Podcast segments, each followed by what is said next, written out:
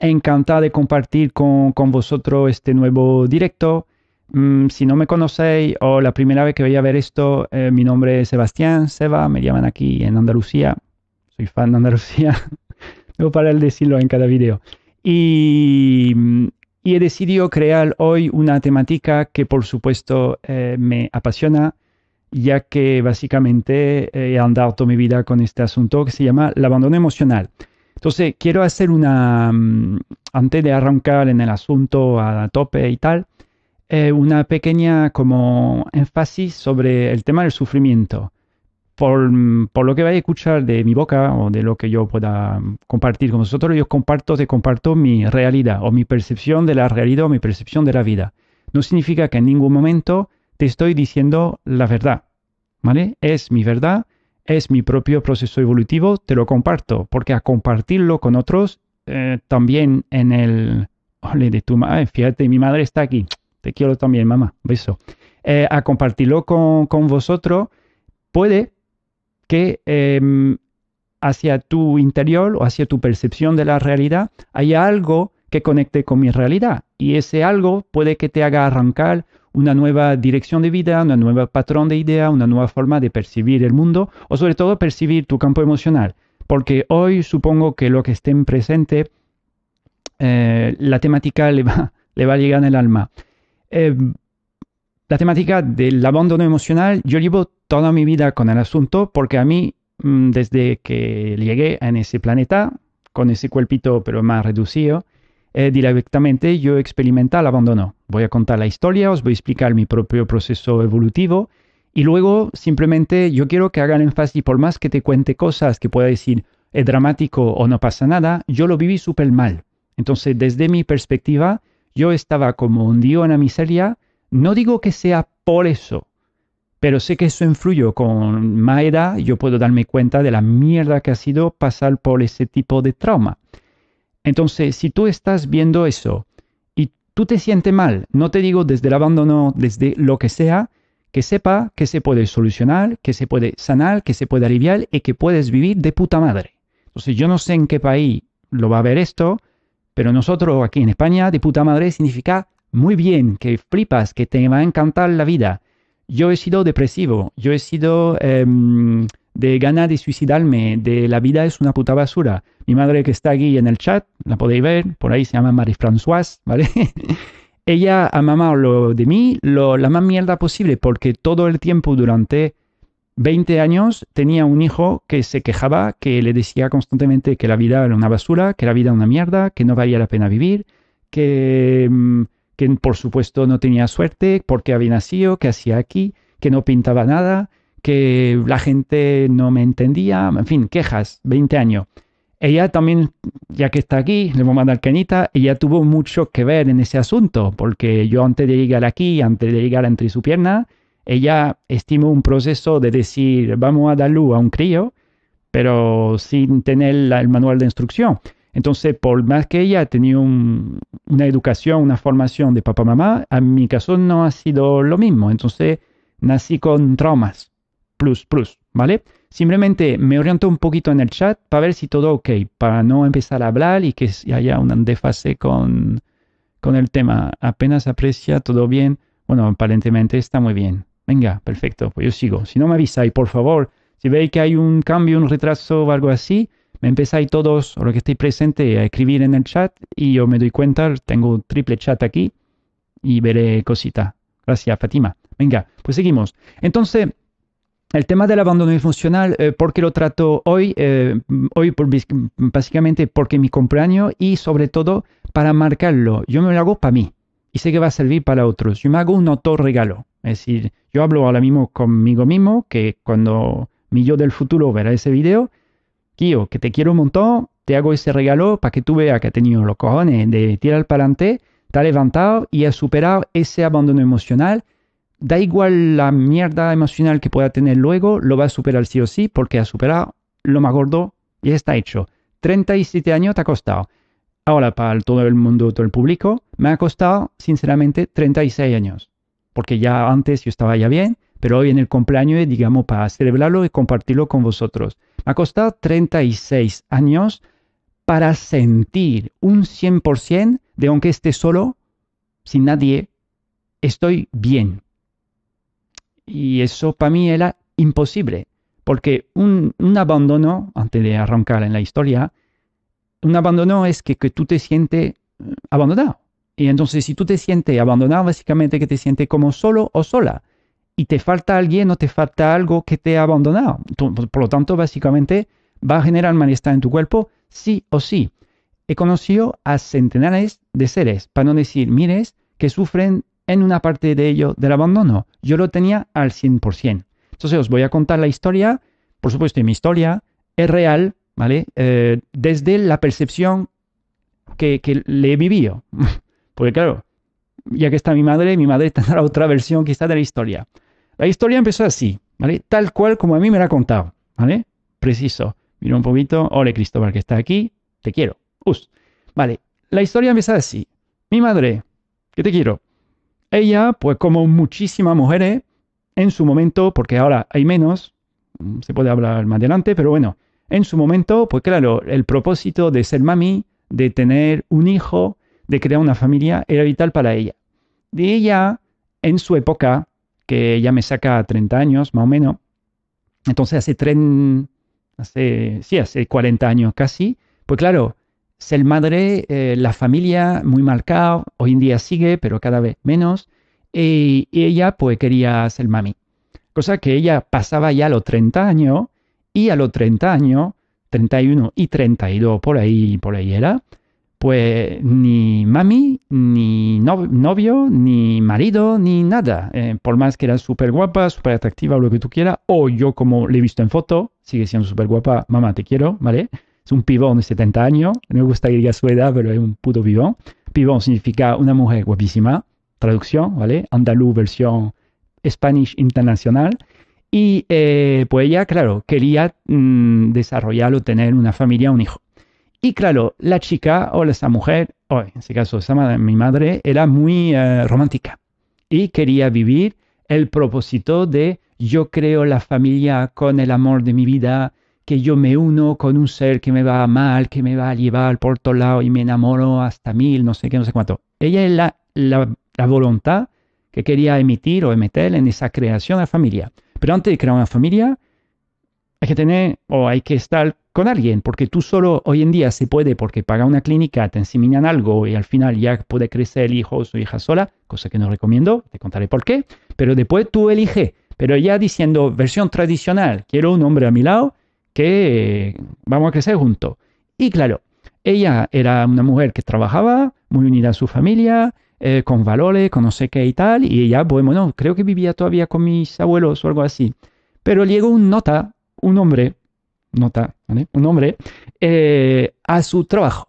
Y claro, este hombre tan guapísimo, lo que me ha contado, ¿vale? Mamá que está en el chat, si quiere debatir, tú tienes de momento como un grupito de personas, si quiere contar la historia de otra manera, yo encantado.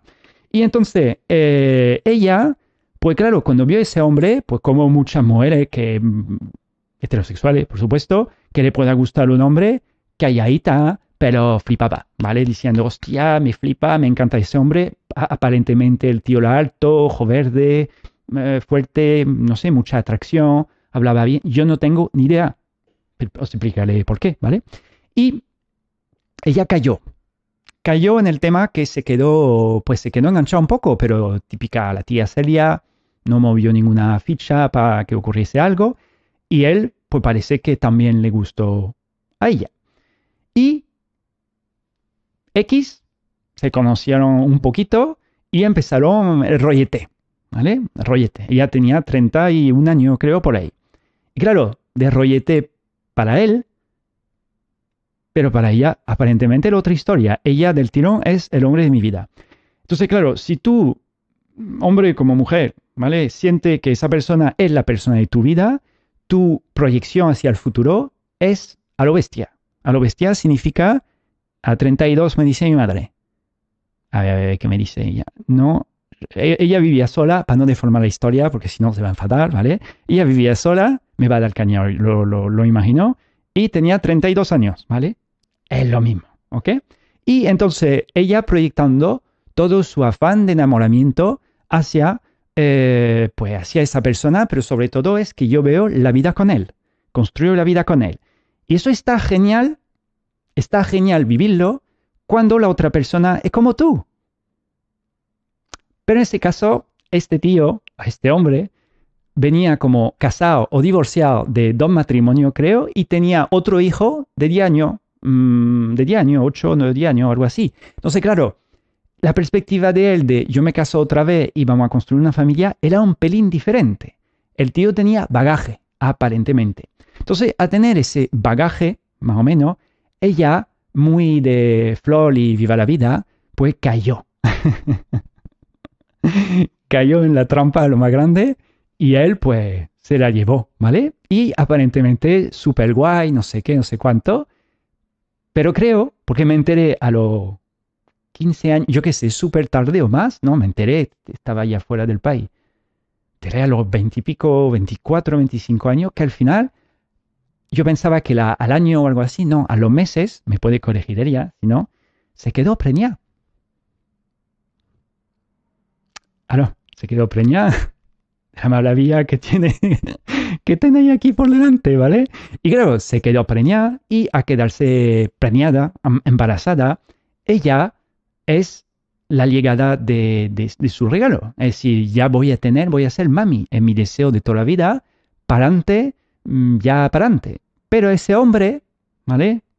Ese hombre eh, no quería tener más hijos. ¿Qué ha pasado? Pues que ella, con todas sus ganas, ¿vale? Ella, con todo su gana, pues le dijo, estoy embarazada. Y él le dijo, ¿qué?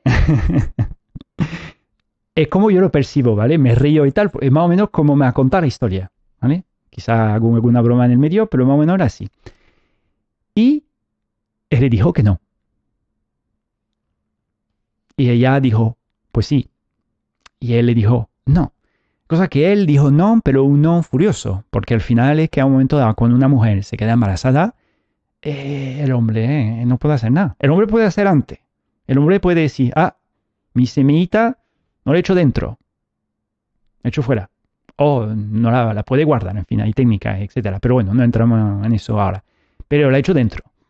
Ella se quedó preñada, supuestamente creo que tenía la regla, no, no, era imposible, tomaba, ¿cómo se llama? La píldora o la pastilla, tú el mejor regalo de mi vida. Claro, ella me lo dice ahora. Te quiero también, ¿vale? Y eh, entonces me mm, tenía, ¿cómo se llama? La píldora o la pastilla o la algo así para que no te pueda quedar embarazada. Entonces ella tenía eh, esa píldora o pastilla, no me acuerdo nunca cómo se dice, encima tenía la menstruación, que supuestamente era imposible que ella se quedase embarazada. Pues sí, se quedó embarazada. Y al final, pues llegó, o digamos, esa discusión de qué vamos a hacer, pero mi madre lo tenía claro. Yo lo que hago es que me queda preñado, con, me queda embarazada contigo, tú eres el hombre de mi vida, por lo tanto no hay vuelta que decir nada, yo me lo quedo. Y él, no. Y ahí siguiendo el tema, si fuera así tan fácil eh, de lo que me ha contado, yo encantado, tú piensas que a los dos meses es como un chico una chica que ha pasado con miles de personas en el planeta, o millones, que se enrollan, pa, se queda preñada, se queda embarazada y ahora qué hacemos con el marrón, con el regalito, que es el niño. Que hay que asumir la responsabilidad, pero luego si tú dices yo no quiero asumir la responsabilidad porque yo te he dicho antes que yo no quería ser padre, y la otra persona dice, pues sí, sí, sí, sí, sí. Entonces hay un conflicto. Entonces habrá un conflicto entre estas dos personas que es algo, pero la tercera persona que va a hacer el asunto eh, no tiene nada que ver y vamos a entrar más adelante. Entonces, siguiendo esa super historia del abandono emocional, eh, por más que ella eh, tal, al final pues le dijo, lo convenció, o él dijo, pues vámonos. Y al final se quedó eh, más o menos, no, j'avais mes règles, eso es lo que dice, es que lo dice en francés. No sé si sí, le, le, contaba a esa gente en español, con español más bonito del mundo. Y, mm, y entonces pues la historia sigue hacia adelante. Pero lo más guay porque yo ahora hablo con la gente traumatizada, ¿vale? Porque me por lo correo que me llega, hostia, se ha apagado otra vez, ya voy. Disculpe familia, ya voy, acabo de verlo. Ya voy. Eh, seguí en directo. el directo va a volver, es imposible que se apague, he hecho prueba antes, pero se apaga. Aquí estamos de nuevo en directo, ¿vale? Sigo con la historia. Entonces, ¿qué ha pasado? ¿Qué ha podido pasar? Pues básicamente que ellos dos pues siguieron el proceso del embarazo. Y ahora hablando para la gente que sufre mucho, da igual el tema emocional, para que veáis un poco la llegada. Eh, este hombre parece que estaba un poco tocado de la cabeza. Yo también tengo lo mío, pero este hombre parece que se llevaba o se metía, yo qué sé, en clínicas, en movida psiquiátrica, que yo no, no, que me ha contado, que el tío era súper inteligente, una máquina y tal, pero tenía un malestar eh, tremendo. Y mi madre, siendo terapeuta en el alma, pues claro, dijo, valante con este hombre que estoy súper enamorada, aunque no esté optimizado, lo quiero, sé que el hombre de mi vida, y se lanzó. La cosa es que durante el proceso del embarazo, mi padre o ese hombre no estaba presente en el asunto. No te puedo decir por qué, o estaba o no estaba, o se iba. Fue un embarazo de mierda ella sufriendo, ella llorando, eh, ese hombre estaba, no está. Yo no tengo idea de lo que me ha contado, pero como he conocido a seres físicos vivo de este plano, de mi quinta, más jóvenes, más mayores, pasando por la misma mierda, yo te puedo asegurar, es una santa basura de, mm, de llegar al planeta así. No mola para nada. Hablaremos luego. Entonces, cuando a los meses eh, pues a momento dado, lo que está dentro de esa barriguita tiene que salir a la luz, eh, pues tiene que salir a la luz. Y de repente, pues llego, llego, hey, para adelante, ¿qué tal? Me llamo Sebastián, me pusieron ese nombre. Y mi padre en su momento eh, tuvo una brillante idea, o se, yo qué sé, se iluminó para ponerme su apellido. Entonces, el tema del apellido es algo súper guay o gracioso, porque yo tengo una familia que tiene un apellido diferente del mío. Yo me llamo de una manera y mi familia se llama de otra. Cuando digo mi familia, familia que me ha educado, ¿vale? Porque la noción de familia para mí ha cambiado muchísimo.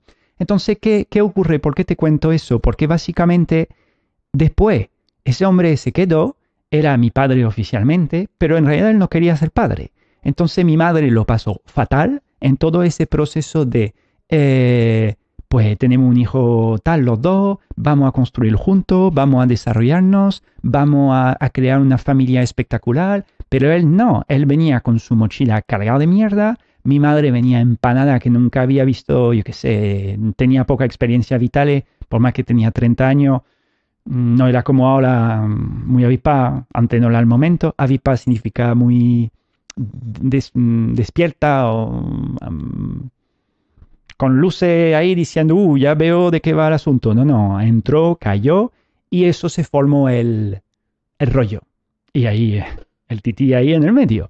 Entonces, ¿qué ocurrió? Que a raíz de eso, mm, parece estos un, año o dos años o algo así, yo era eh, el, el, balón, ¿vale? En el medio que se tiraba uno al otro de gritos, de pelea, de conflicto, de tema de locura que yo no tengo idea, estaba en el medio. Mis abuelos estaban ahí para quizá ayudarme ya y, y ahí el follón. Y yo no hablaba.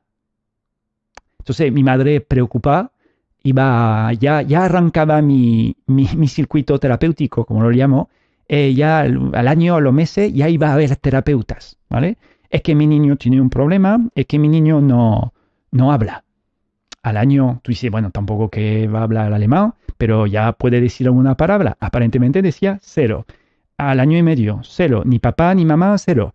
Y a los dos años o algo así, aparentemente hubo una discusión mayor o algo así, y mi madre decidió, te quiero mamá, pero lo que me ha contado, ¿vale? De decirle al, al hombre ese, hasta luego, lárgate.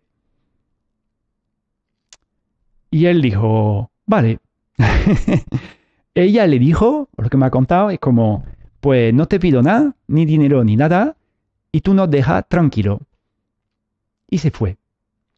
La cosa, si entramos un poquito más ahí, se fue, ya después no sé quién es. Entonces yo cuando a los dos años te puedo asegurar que no me acuerdo de nada, de vez en cuando lo que me ha pasado ayer ya no me acuerdo. Entonces a los dos años menos todavía. Eh, pues ya se selló, digamos, más plus plus, ya no había patrón masculino, ya no había referencia de padre, ya no había nada, había un hueco. Y mi madre, con toda la gana del mundo, dijo, yo lo puedo asumir sola. Lo intentó hacer.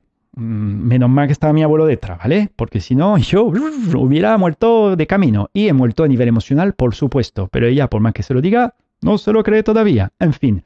Entonces, a raíz de eso, pues ocurrió como una separación física de estos dos seres. Yo perdí, digamos, la, el patrón de, de, la, el patrón biológico, fisiológico de la identidad del padre y ahí anduve pues toda mi vida con ese asunto.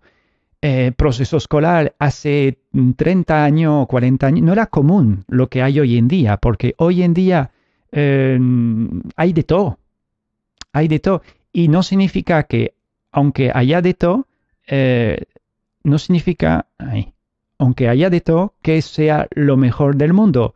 En absoluto. Nosotros somos seres biológicos, lo contaré luego, que necesitamos una estructura bien marcada. Si tú te desvías de la estructura, prepárate físicamente, quizá no se notará, pero interiormente, por eso hago este video y por eso hago lo que estoy haciendo ahora y preparando un montón de cosas. Entonces, sobre el tema de cómo superar el abandono, emocional. Primero esa historia. Yo he nacido a raíz de seres que han querido tener un hijo. Primero un hijo no se tiene, ¿vale? Pero esa mujer en su momento, por la madurez que tenía o la gana que tenía, entró en su parte emocional, enamoramiento, lo que tú quieras. Se ha quedado embarazada, de quedarse embarazada con un hombre no adecuado, ¿vale? Quizá era súper potente, un súper guay en la cama, lo que tú quieras, pero no era óptimo para nada, estaba torcido. Eso hay que verlo, hay que mirarlo, pero claro, cuando tú estás atrapado por tus emociones, no lo ves. Entró, desarrollo de dos, eh, nueve meses de un embarazo fatal, el tío no presente, mucha queja, mucho mm, lo que me ha contado. Luego, al nacer, aquí estoy, el tío decide diciendo, le meto un sello diciendo que es mi hijo, pero después se larga. Pero no solamente se larga a él, es que aparentemente yo tenía un contacto con eh, un montón de familia de esa parte, de la parte de mi padre. Tenía otro, un hermano, no sé quién es, tenía otro abuelo, un tío, quizá tengo una hermana más adelante, es que no tengo idea, será el galón todo. Entonces, claro, a mí la historia que me ha contado, ¿qué ocurre? Que luego a crecer, ¿vale? Eh, yo he ido anhelando, yo tenía un, un, malestar, pero era como de los primeros recuerdos que yo tengo desde los tres años, por lo menos cuatro, que pueda recordar cosas, me sentía mal. Un malestar permanente. Pero es que era permanente, era como es que constantemente malestar, malestar, malestar, malestar. Entonces, si tú estás viendo ese video y sufres de un malestar permanente, te lo digo de corazón, yo te entiendo. Yo he pasado por un malestar permanente durante más de 20 años. Constantemente, día tras día, noche, 24 horas, sábado, domingo, festivo, permanente. Y tenía que vivir. Lo que llama pretender vivir. Hacía cosas que me decían de hacer, pero yo estaba fatal. En su momento yo no lo entendía, porque no había nadie que me explicaba que había un patrón, que había una mecánica. Yo simplemente pues, había nacido así, yo para mí era normal crecer solamente con una madre, no tener padre era para mí normal, y como muchas veces me dice, eh, ¿cómo es? Digo, pues tú te has montado un cohete, me dice, no, yo, pues para mí es lo mismo, es que no, la, no he experimentado tener una figura paternal. Mi abuelo más o menos en el medio intentó hacer algo, pero hizo lo que pudo, pero no era su función. Entonces, a través de ese malestar eh, crónico del abandono, yo lo cambié o lo modifiqué o llámalo como tú quieras, a mí se me nació a la vez para compensar la búsqueda de la mujer en mi vida. Lo cuento en mi blog, lo cuento en conferencia y además estoy haciendo un proyecto para crear en el planeta poco a poco, pero ya se han creado parejas súper guay, formar parejas que funcionen de verdad y no pareja patata frita, lo que llamo, ¿vale? Porque consumir parejas no mola nada. Yo soy pro de crear familia eficiente, pero después me di cuenta que para crear familia eficiente había que trabajar con uno mismo, que la otra persona también enfrente tenía que trabajar lo suyo y luego trabajar juntos, que ya de repente hay muchísimo más, mm, muchísima menos personas. Entonces, volviendo a esa historia del abandono, del abandono emocional, un sufrimiento de 24 horas. A la vez yo tenía proyectado, en vez de decir yo anhelo papá o yo anhelo mi padre, yo anhelaba la mujer de mi vida. Yo tenía como un chip desde que soy chico, un chip como una idea, una fijación, obsesión, lo menos que tú quieras, tenía tres años, cuatro o cinco, me daba igual no tener padre, ahora sabía que existía una tía en el planeta para mí. La busqué y la encontré. Pero no significa que se haya quedado aquí la historia. Y os contaré más después la vuelta del abandono emocional, para que veáis que, cuando lo tiene dentro, si no lo trabaja, te lo lleva por todos lados, por más que cambie de país, de cultura, etcétera, etcétera. Entonces, a raíz de ese abandono físico, ¿qué me había contado? Porque yo directamente, yo era un, un bebé, de un bebé a un niño, tú no lo vives, no entiendes lo que es el abandono. Mi percepción era monoparental, yo solamente veía un ser humano que era un referente para todo, era mi madre. Después había abuelos y, se acabó. Y está muy bien, ¿eh? ojo, yo encantado. Pero digamos que yo solamente mi realidad es esa. Cuando mm, había una estructura de un hombre que aparecía, un novio que ha podido tener mi madre, yo decía, ¿este qué hace aquí? Básicamente, no entendía el protocolo. Pero luego lo que yo, nadie me entendía, eso fue a través que yo empecé a tener un malestar, un sufrimiento, porque yo buscaba lo que se llama el alma gemela, o lo tiene varios nombres por lo mismo, pero yo sabía que había una mujer que me correspondía y tenía cuatro años o tres años. Es que lo primero que sentí, nada más que yo me acuerdo todavía, me digan recuerdo, y yo estaba ya en modo búsqueda. Y esa búsqueda está íntimamente conectada con el abandono emocional, porque yo proyectaba, en vez de decir, tú hubiera venido genial una figura paternal, yo proyectaba diciendo, no, una mujer, sobre todo la mujer de mi vida, me va a rellenar o llenar ese hueco o ese vacío emocional enorme que anda conmigo toda la vida.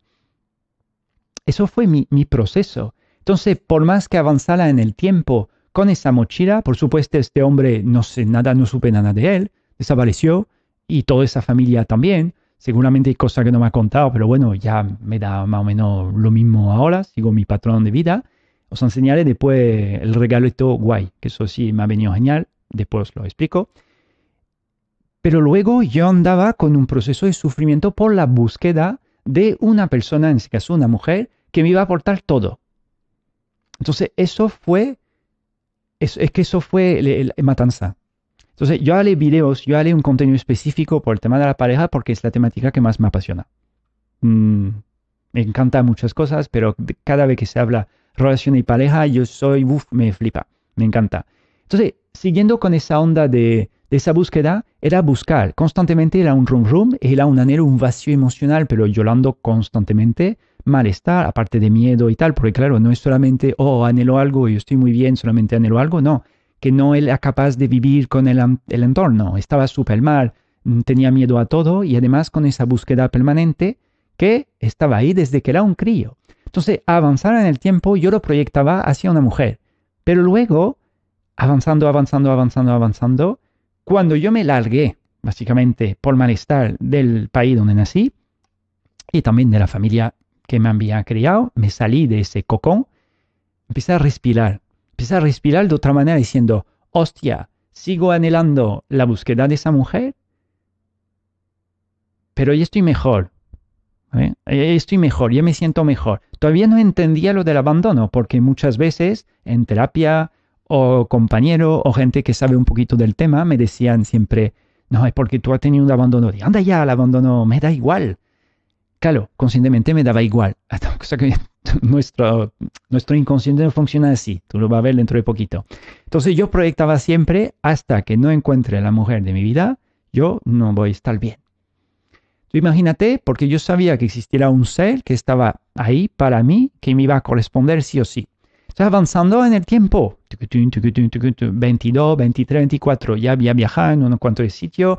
Ya había llegado a España. España de repente descubro que es un país que me corresponde, donde me siento en casa, cosa que no me ha ocurrido nunca en Francia. Llevo años sin ir y no le echo cero de menos. Si hay franceses que veis eso, pues hasta luego, ¿vale? Y los pueblos hispanohablantes, soy fan. Y sobre todo en España me encanta. Entonces, a raíz de llegar a ese sitio, empecé a descubrir zona de bienestar seguía, por supuesto, con el tema del abandono en la búsqueda de la mujer de mi vida, pero no hacía asociación que podía algo, tener algo que ver. Avanzo en el tiempo. Yo era, de forma de ser, un dependiente. Entonces, claro, mientras avanzaba en el tiempo, en la crianza yo era dependiente de mamá, en la adolescencia estaba dependiente de mamá y los amigos que tenía alrededor, y en la edad adolescencia adulto empezaba a tener rollete o pareja, pero yo estaba dependiente de la relación con quien sea, porque al final era comida emocional. Yo estaba comiendo a nivel emocional algo que me daba reflejo de este ser humano, yo le aportaba algo, pero esas personas me aportaban otra, cosa diciendo, no se puede soltar, es como lo interpreto ahora, antes lo vivía otro pero lo vivía desde la nutrición emocional. No era capaz de soltarlo, yo me seguía con él, disfrutaba mucho, pero había cosas que no me cuadraba, pero digo, ah, no pasa nada, ah, no pasa nada. Mientras, aquí dentro, seguía sabiendo que había una chica, una persona que me correspondía. Avanzó en la edad, en la edad, sí, avanzó en el tiempo.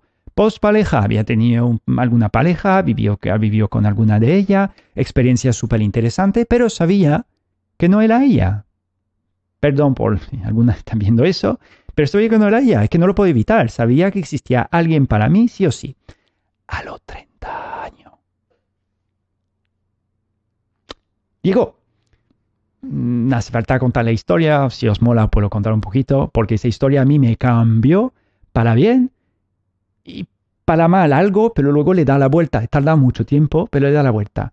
Em, simplemente conocí en otro país, en Portugal en ese caso, una tía a través de un congreso que bailaba y tal, y simplemente como fue así. Y la vi y empecé a, se me empezó a activar cosa, pero luego nos perdimos la vista. Y la tía le pasó lo mismo. Al me de un nombre que tenía por ahí de mí, la tía investigó, me buscó por todo internet y me encontró. Y claro, cuando empezamos los dos a tomar contacto, todo mi ser es ella. Hostia. Es que imagínate, ¿vale? Son 30 años, que 30 años humanamente hablando son muchos años. Da igual la edad que tú tengas, la percepción del tiempo es distinto. Yo ahora mismo el tiempo pasa volado, pero antes el tiempo no pasaba igual. 30 años para vivir algo que sabía que era para mí, vivirlo a los 30 años, son mucho tiempo, porque en mi mente tú piensas que no como ahora, la mente que tenía antes, mi construcción de la realidad era, si hasta que no la encuentre, no puedo estar bien. Y yo tenía amistades, eh, vivía en un país espectacular, me gustaba lo que estaba viviendo, pero había esto que no. Y había tenido pareja, la quería un montón, super experiencia, pero había esto que seguía ahí, latente. Si yo estaba soltero, de repente eso aparecía como un mil por ciento, de repente un vacío enorme, estoy fatal, me estoy muriendo, no está la persona que estoy esperando, bla, bla, bla, bla, bla. Cuando le encontré o cuando se hizo ese encuentro, magia. ¿Qué quiere que te diga? Por más que yo ahora mismo le doy la vuelta y tal, fue mágico. O por lo menos a nivel de sentir. Es que todo tu célula, todo tu santo ser o lo que hay dentro se activa diciendo ole. Ole, ole, ole, ole. Y además era constantemente un rum rum. Ese ya, ese ya, ese ya, ese ya, ese ya. Y para adelante. Entonces, claro, cuando eso ocurrió en mí, yo de repente, un, imagínate, un bienestar que nacía de no sé dónde. Yo nunca he sentido algo tan potente en mi vida que fue eso ¿Qué se puede llamar enamoramiento? Por supuesto que había enamoramiento, pero no es tanto enamoramiento, es como reconocimiento. Tú reconoces a la santa persona que tiene enfrente. Y claro, si yo te digo que yo a 31 años o 30 años por ahí, de repente me aparece una chica que me cambia lo esquema, que la reconozco diciendo por fin es ella, construcción familiar. ¿Nos suena un poquito la historia? Construcción familiar. Yo veía, yo proyectaba, digo, con ella del tirón, yo, porque con parejas anteriores, por más que las quería, yo, yo no podía yo digo, no, no quiero tener familia, no puedo. No puedo, no, no, no quiero porque no quiero cagarla como mi padre. No quiero tener un niño, una persona que al final sé que no, por más que la puedo querer, sé que no, sé que no, sé que no. Crear niños, si todo tu sistema físico más o menos anda bien, mujer como hombre, se, se crea. Ahora, hacer que sean felices y vivirlo bien desde el concepto del cocón, la unión y tal, es otro rollo, ¿vale? Yo era capaz de crear niños, pero yo no estaba preparado ni yo ni la persona enfrente para mí porque sabía que no era la correcta. Cuando encontré esa tía, se me todos los esquemas, todo mi gente me diciendo qué te pasa, yo que yo ya sé ella. Entonces empezamos a viajar, yo para acá, ella para acá, no sé qué tal, yo para allá o ella para acá, y, y yo sabía que era ella. Pero se fue. Y claro, el tema que se fue o se largó, eh, yo creo que la única mujer que me dejó de verdad dejar en sentido, porque yo, se fue, desapareció, no supe nada más de esa chica y no quiso, por supuesto, volver a ponerse en contacto conmigo. Ahí viví el abandono. Viví de forma eh, real lo que mm, mi madre o mm, vivió 30 años antes. Repetía el esquema de mamá. Eh, de, mamá o de mis padres. Es decir, que a la misma edad, con otro perfil de persona, pero que también tenía su mochilita. Yo con una proyección diciendo, yo tenía mi valores, mi estructura, no sé qué, yo quiero una familia, yo no proyectaba con ninguna mujer que había conocido antes y tal. Con esta fue opinión, buah, pa'lante, no sé qué, ya a tope y tal, hasta que a un momento dado, por su mochila, por algo que hizo o que pasó X, se fue, se largó y yo me quedé nulo, cero, anulado, muerto, llámalo como tú quieras, destrozado. Y claro, imagínate, era 30 años de malestar crónico, eh, no ganas de vivir por más que me había superado, miles de terapias, miles de libros de desarrollo personal, miles de, superación de miedo, de tirar para adelante. Todavía en el planeta Tierra me sentía fatal. Eh, intentaba encontrar una forma de vivir, un eco, algo que yo podía decir, hostia, eso para mí.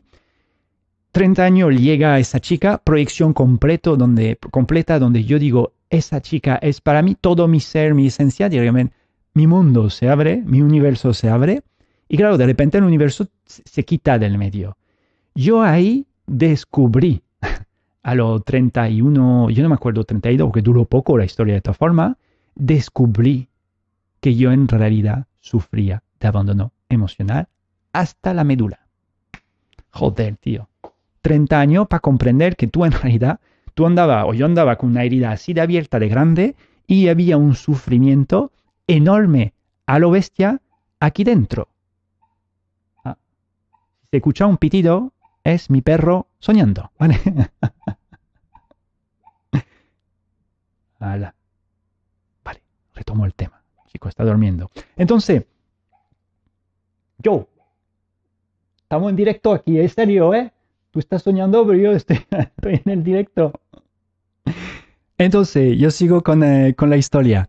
30 em, años para descubrir que en realidad andaba con la, la, herida de la mano emocional. Yo no me daba cuenta porque de repente, a ser tan dependiente de esa persona, pero una dependencia, porque era, era mi realización. Yo me realizaba en lo que había anhelado. Que en realidad esto era como por supuesto que tenía ese sueño, esa ilusión, en como tú quieras, pero está íntimamente conectado con la herida de abandono que yo había, nacido con eso.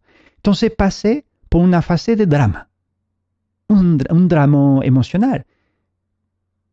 Pero luego, a través de, estos años que llegó después, me llegó otra compañía que quiero, Anita, te quiero del alma. Otra mujer que se presentó, la amiga mía, la quiero un montón, no sé si estará ahí viendo eh, a, ver, a ver, no se aprecia el sonido del clic. Ah, vale. El clic es el perro, por si acaso. Llega una compañera mía, con mi compañero, porque como compi de baile, y claro, esa mujer que llevo en mi vida justo, justo ahí, permitió, o me permitió, gracias a ella, una relación donde ella que me dio amor, eh, no lo siguiente, ¿vale? Es como como cuando tú das de comer a alguien, ¿sabes? A un niño, más o menos, y tú ves que el niño come, pero el niño no puede comer mal, le mete el bibi, le aprieta y sigue. Pues eso es más o menos su forma de querer hacia mí.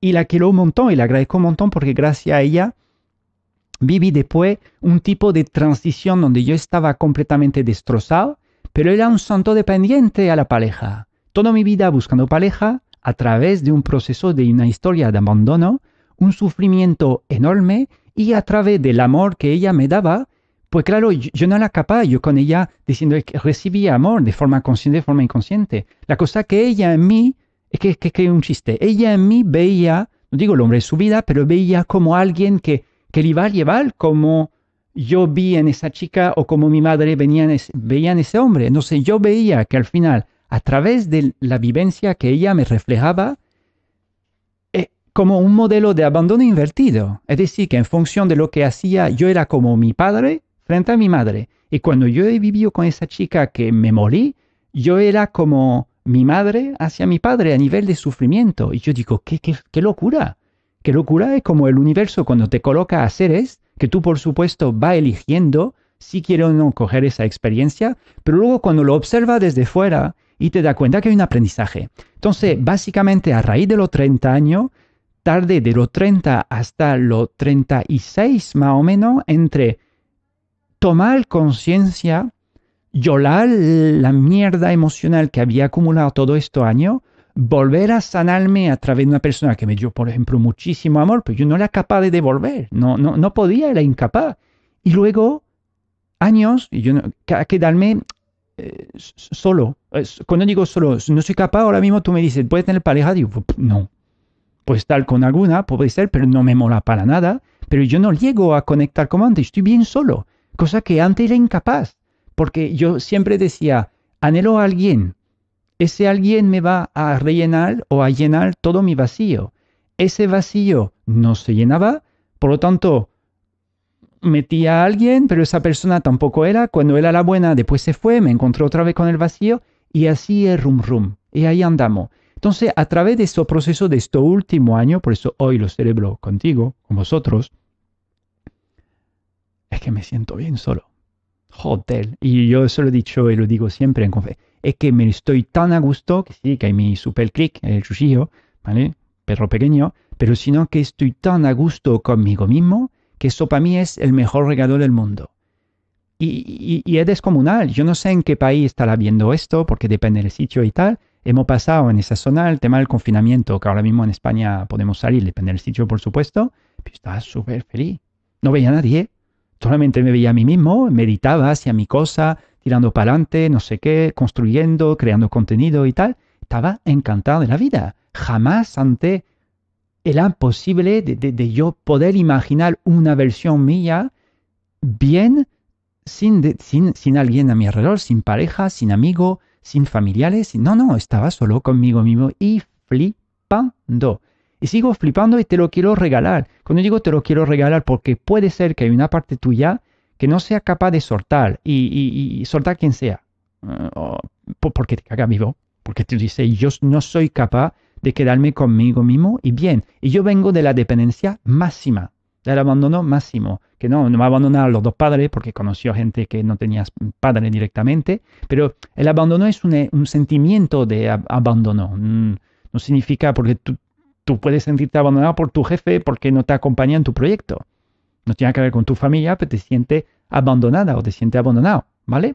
Entonces, yo, sigo en, el asunto. A raíz de, esto, de estos años de, de como de, introspección, de estar conmigo mismo, de experimentar otras cosas no conectadas en sí con la pareja, me fui despertando que yo al final solo podía vivir conmigo mismo, necesitaba soledad, porque entre pasar del el esquema mujer de mi vida, lo viví, poco tiempo, pero lo viví, de repente desapareció, se me hundió todos mis esquemas, yo quería ser padre, no sé qué, la familia, se me fue todo. De repente llegó una mujer que me dio amor a rebosar. Y yo dije, ah, me muero. Necesito... y que me moría. No, pobre, que te quiero un montón. Eh, me moría porque no era capaz de, absorber tanto. Es como una esponja. y después con la esponja no puede absorber más. Es como rebosa. pues rebosaba en, en, eso, pero estaba saturado. Entonces necesitaba estar solo. Y le decía, digo, Anita, que te quiero, que yo quiero estar solo, solo, quiero ver mujeres, déjame en paz, solo, solo. Y es súper fuerte sentir eso. Yo os digo, es mi historia, mi versión de la realidad, ¿vale? Que después cada uno tendrá su, mundo, su historia o su, propia forma de verlo. Puede que lo que te diga te moleste o te sienta mal por mi forma de hablar, ser directo o algo, te entiendo, pero te digo, como yo he vivido mi proceso, si te puedo ayudar, ayudar genial, ¿vale? Entonces, a vivir de repente esa sobrecarga de amor, desde, por ejemplo, otro ser, me ayudó a sanar bastante, me ayudó como a recibir lo que no había recibido y también yo me vi reflejado. No digo en el cabrón como era mi padre, pero yo me vi en la posición autoritaria como era mi padre de ver una mujer que se le cae la baba por ti y yo ver ahí que yo no, yo podía decidir, yo, yo podía no, no, no darle, no llegaba a darle. Y yo y dije, hostia, mi padre tenía que ser igual con mi madre. Se empezó a sentir. Y ya vamos a pasar a la, a la otra fase de, de, esa historia y sobre todo la, la, la, la fase de la... Mm, de, de cómo, cómo, tú gestionas ese proceso. Cuando digo cómo gestionas ese proceso, cuando si a ti te pasa, que, porque hay mucha madre que me escriben, padre menos, pero madre, que me dice, mi marido se ha ido, o mi, el padre de mi hijo no está, o yo sufrí de abandono y yo no sé qué hacer. Yo estoy completamente perdida porque yo toda mi vida siento algo y no lo llego a realizar. Si supiera cómo yo he podido dar la vuelta, no te va a molar nada. Es que yo básicamente abandono a gente. Y tú vas a decir, ¿cómo? claro, yo me sentí abandonado ¿vale? No lo hice aposta, pero más o menos he podido estar en, la posición de yo abandonar a gente. Te lo voy a contar ahora. Tú me dices, ¿esto qué es? Hostia, se apaga otra vez justo cuando digo eso. Ya voy, no entiendo por qué se apaga, porque en principio todo está en marcha. Eh, aquí, ven aquí, programita. Ven aquí. Ah, amigo. Aquí. Voy, ¿eh? Simplemente siendo el compañero cámara, que he decidido apagarse dos veces.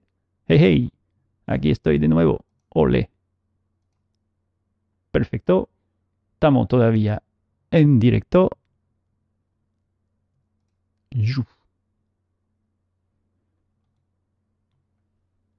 Yes. Directo, a tope. Mira, clic durmiendo. Nita, te quiero. Estaba hablando de ti justo antes. Vale, todo el mundo ahí en el, en el YouTube. Toda la familia, pareja, expareja. Bueno, expareja más bien que pareja. Mi madre, mi padre quizá, no creo que murió. Es un momento ya, ya se ha ido por ahí. Eso como a mí me gusta vivir, que haya todo el mundo ahí, los seres que, que, han, que están, que han pasado por mi vida o que siguen estando, que todo el mundo se junte. Yo mi familia es más bien universal. Mucha gente que todavía no conozco, que sé que va a entrar en mi campo familiar. Yo tengo tantos seres que yo amo profundamente en mi familia. No tenemos ni sangre ni nada en común, pero siento uf, lo más grande. Sigo con esa historia. Simplemente yo quiero dar un, un, detalle para toda la gente que suele escribirme y tal sobre su tema de abandono.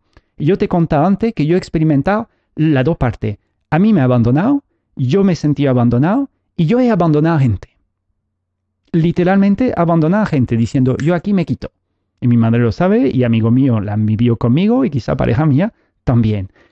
Y yo me di cuenta ahí, por más que suena un poco a cabrón, llámalo como tú quieras, y ya entendí el proceso en su completo. Cuando digo entendí el proceso, porque pasé por cada fase, y vi el pro y la contra de cada fase. Y yo dije, hostia, ahora entiendo.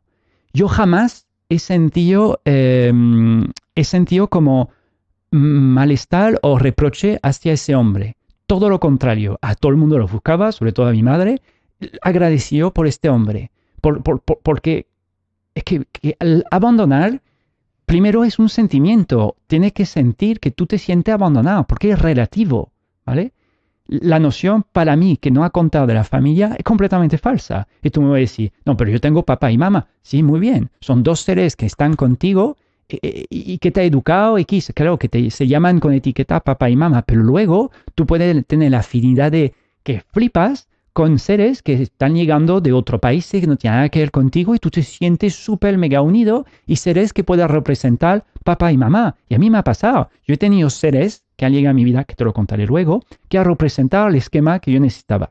Pero antes de entrar ahí, quiero explicarte todo el tema del péndulo así. Entonces, primero, si tú eres una mami, yo hablo ahí para las mamis. La mami que piensa que pueden crear un niño sola a través a base de in vitro, ¿vale? Me meto opinión y tal.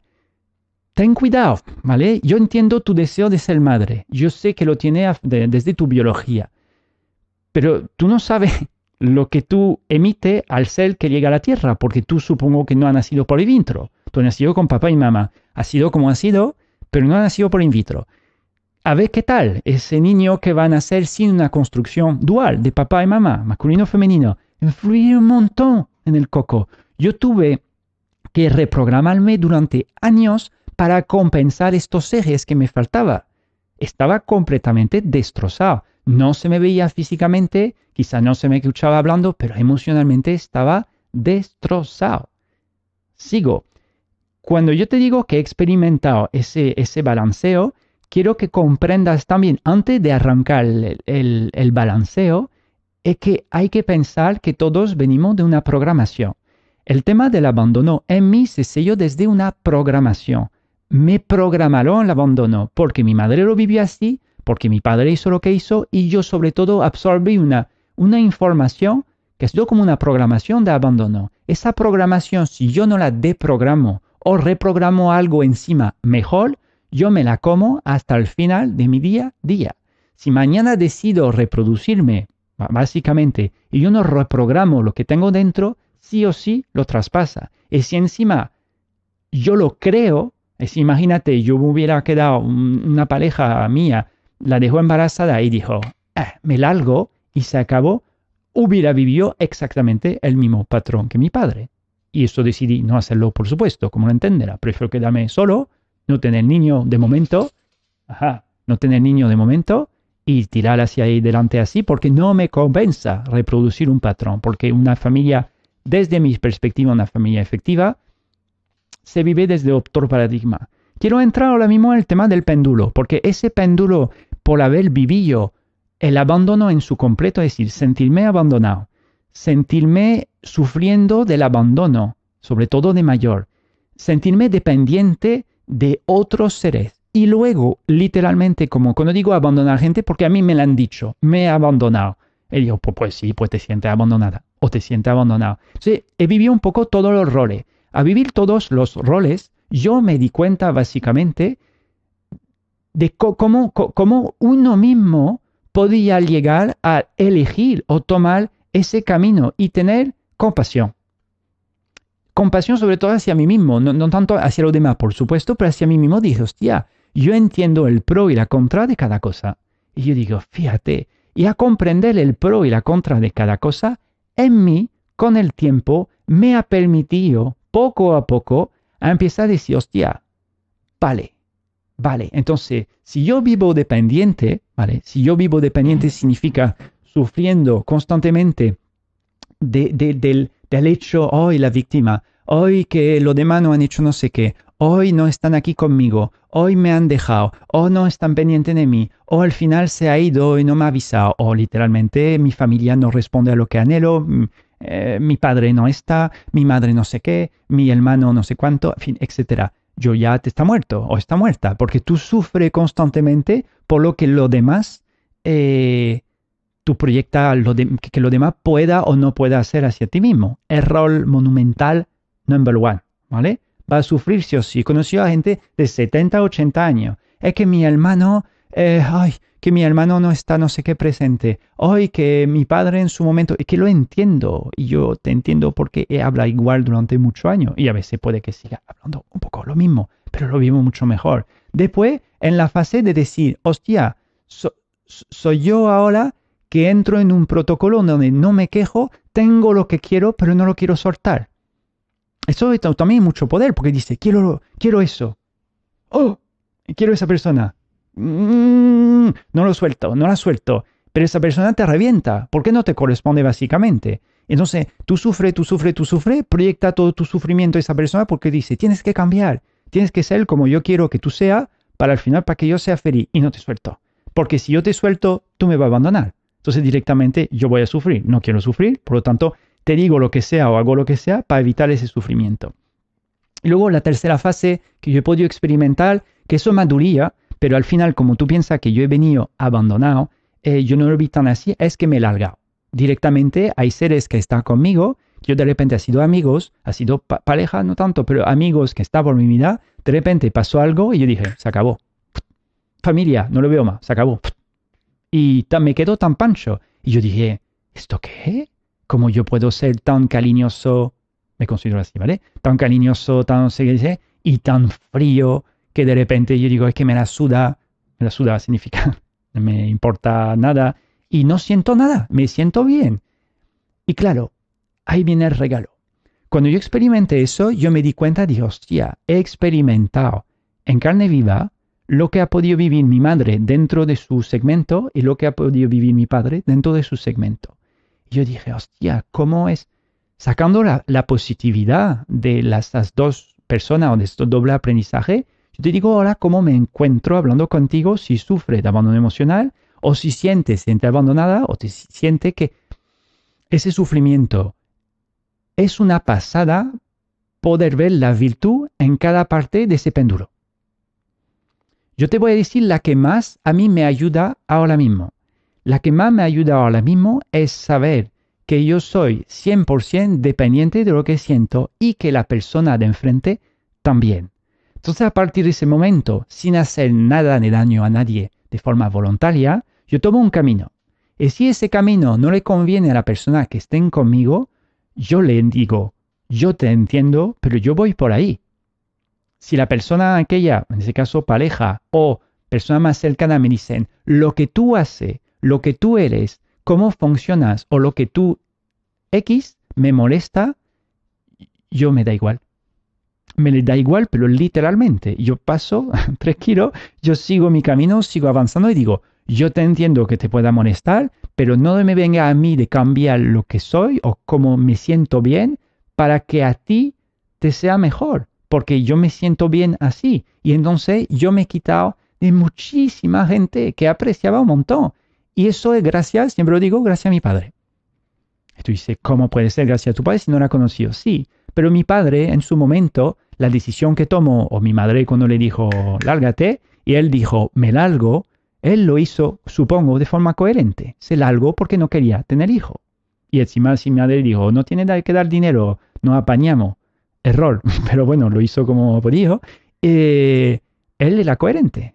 Dijo, pues yo no quiero tener hijo, esa mujer me está diciendo de irme, pues yo me voy. Y yo le he visto la virtud. Porque yo gracias a ese aprendizaje, ojo, como yo he decidido aprender la cosa, eh, yo me he podido sentir como mucho más libre al momento de tomar decisiones pasando tres kilos de lo demás. Yo ahora mismo, por más que suene egoísta o lo que tú quieras, yo hago ese video para mí. Y yo lo hago que haya un grupito de gente que lo ven y le puede ayudar, mm, encantado. Pero yo lo hago para mí, pues dije, me voy a regalar un video en directo hablando de eso, yo me voy a sanar a nivel de mi inconsciente, más todavía meter una capa de positividad, de fuerza y afianzar en, para la gente que entiende un poquito de dimensiones en la 3D, una realidad donde yo digo, yo quiero hablarme así, yo quiero ver este reflejo de mí así en el planeta.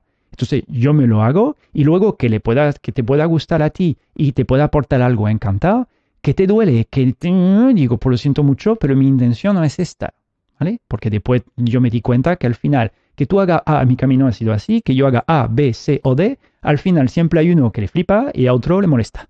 Y yo digo, ¿pero qué he hecho? Ah, eh, que tú tienes la nariz grande, es que tú tienes el acento no sé qué, es que tú lo que dices, eres muy directo, eres muy bruto, eres muy no sé qué, Dios. Pues ahora mismo me da igual. Pero en su momento, como era un santo dependiente, no me daba igual.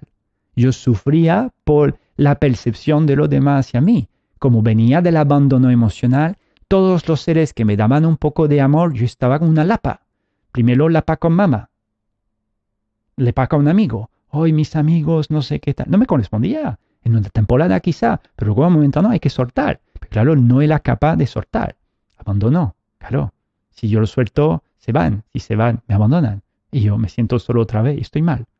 Sí, todo ha cambiado, el paradigma ha cambiado por completo. ¿Qué más te puedo decir que te pueda, que te pueda ayudar? Sobre todo si tú ahora mismo eres, eres papi.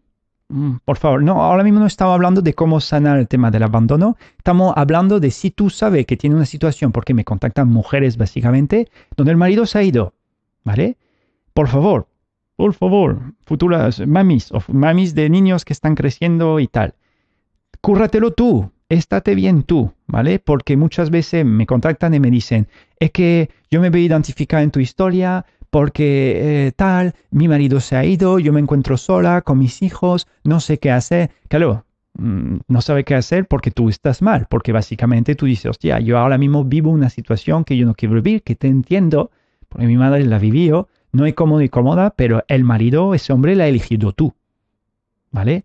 y este hombre te ha elegido a ti. La cosa que la persona que se queda con el marrón, que también me ha contactado hombre, menos, pero te queda con el marrón significa que te queda con los niños que tienen que tú asumir hacia adelante. Yo te invito, cuanto antes, no a proyectar cualquier malestar hacia ellos, proyectelo hacia ti. Porque muchas veces, tantas veces que he podido ver, en mi caso he sido educado así, error, ¿vale? Mi madre me decía, tú tienes un problema. No me decía, tiene un problema así, pero me decía, tú estás mal hay que hacer algo porque mi hijo está mal. Y de adulto me encantaría, en forma que se lo digo ahora, no me cree, me dice, le digo, no, no, yo que estabas tú mal, no tenía la vida que tú querías y tu hijo sufría por consecuencia de tener una madre incoherente. Duele como mami, pero básicamente la verdad. Porque cuando tú tienes un ser humano coherente, coherente significa que piensa, dice, hace y vibra con lo que es, básicamente, y tira hacia adelante así y rara vez lo va a notar mal. Lo puede notar mal, puede tener bache, pero tú vas a notar un cierto entusiasmo por vivir. Tú vas a ver que su vida mola. Tiene mm, oportunidades, regalos de la vida, les resulta más fácil mucha cosa. A partir del momento que esas personas que no vivan así, que hay muchos, somos muchísimos en el planeta, vamos a tener problemas, sufrimiento, una vida con escasez, en fin, lo suyo después reajustar. Entonces, ¿por qué te digo eso? Porque a mí me decían, como yo tenía malestar, pues claro, ese malestar era mío. Y yo me di cuenta de adulto que yo simplemente era una esponja el entorno que vivía. Entorno que vivía era una, madre que hacía lo que podía, pero al final no estaba feliz para nada, vivía un infierno de vida y yo estaba al lado con mi malestar, pero también nutrido por una persona en sí que no, que no era feliz. Entonces a mí me llevaban terapia en terapia pasándome a mí, pero al final el proveedor principal de un niño son sus padres o em, el, entorno familiar que da igual el entorno que te va a dar la, nutrición que tú vas a necesitar. Si tiene un entorno que no te corresponde, que yo me di cuenta de adulto, por eso me largué, me fui, vivo lejos y los quiero un montón, pero a mi manera yo vivo muchísimo mejor. Y ahora mismo mi madre sí está aquí, que te quiero en el alma, pero no hay color. Que yo puedo pasar la Navidad solo, que yo puedo pasar el cumpleaños solo, que puedo pasar, yo qué sé, cuando digo solo, sin rapport con familiares, con ni padre ni madre ni nada, sin amigos, sin pareja, nada, feliz, bienestar, respiro, veo la planta, digo, hostia, que me encanta, veo el sol, digo, gracias. Oh, haré un video sobre el tema de gratitud porque cuanto antes lo arranca ese motor es una pasada. Pero claro, tuve que aprender, tuve que aprender y darme cuenta que luego, según la programación que tú recibes desde tu infancia, va a estar más o menos tocado de adulto. Y si tú no lo trabajas, gran, casi seguro que lo vas a reproducir con tus hijos. Tú vas a dar tu legado. Tú, tú vas a dar tu, lo que es tuyo. Si tú hablas alemán, vas a dar alemán. Si tú hablas español, vas a dar español. Si tú sufres de dependencia emocional X, tú lo vas a proyectar en ese niño. Si tú sufres de incoherencia, lo vas a proyectar en ese niño, sí o sí. Somos todos máquinas de copiar, copiar y pegamos, todo a nivel interior. Entonces ahora eh, simplemente quiero mirar el chat un poquito, todo el mundo bien, simplemente me dice ok, el sonido, etcétera, etcétera, video. Pero un ratito.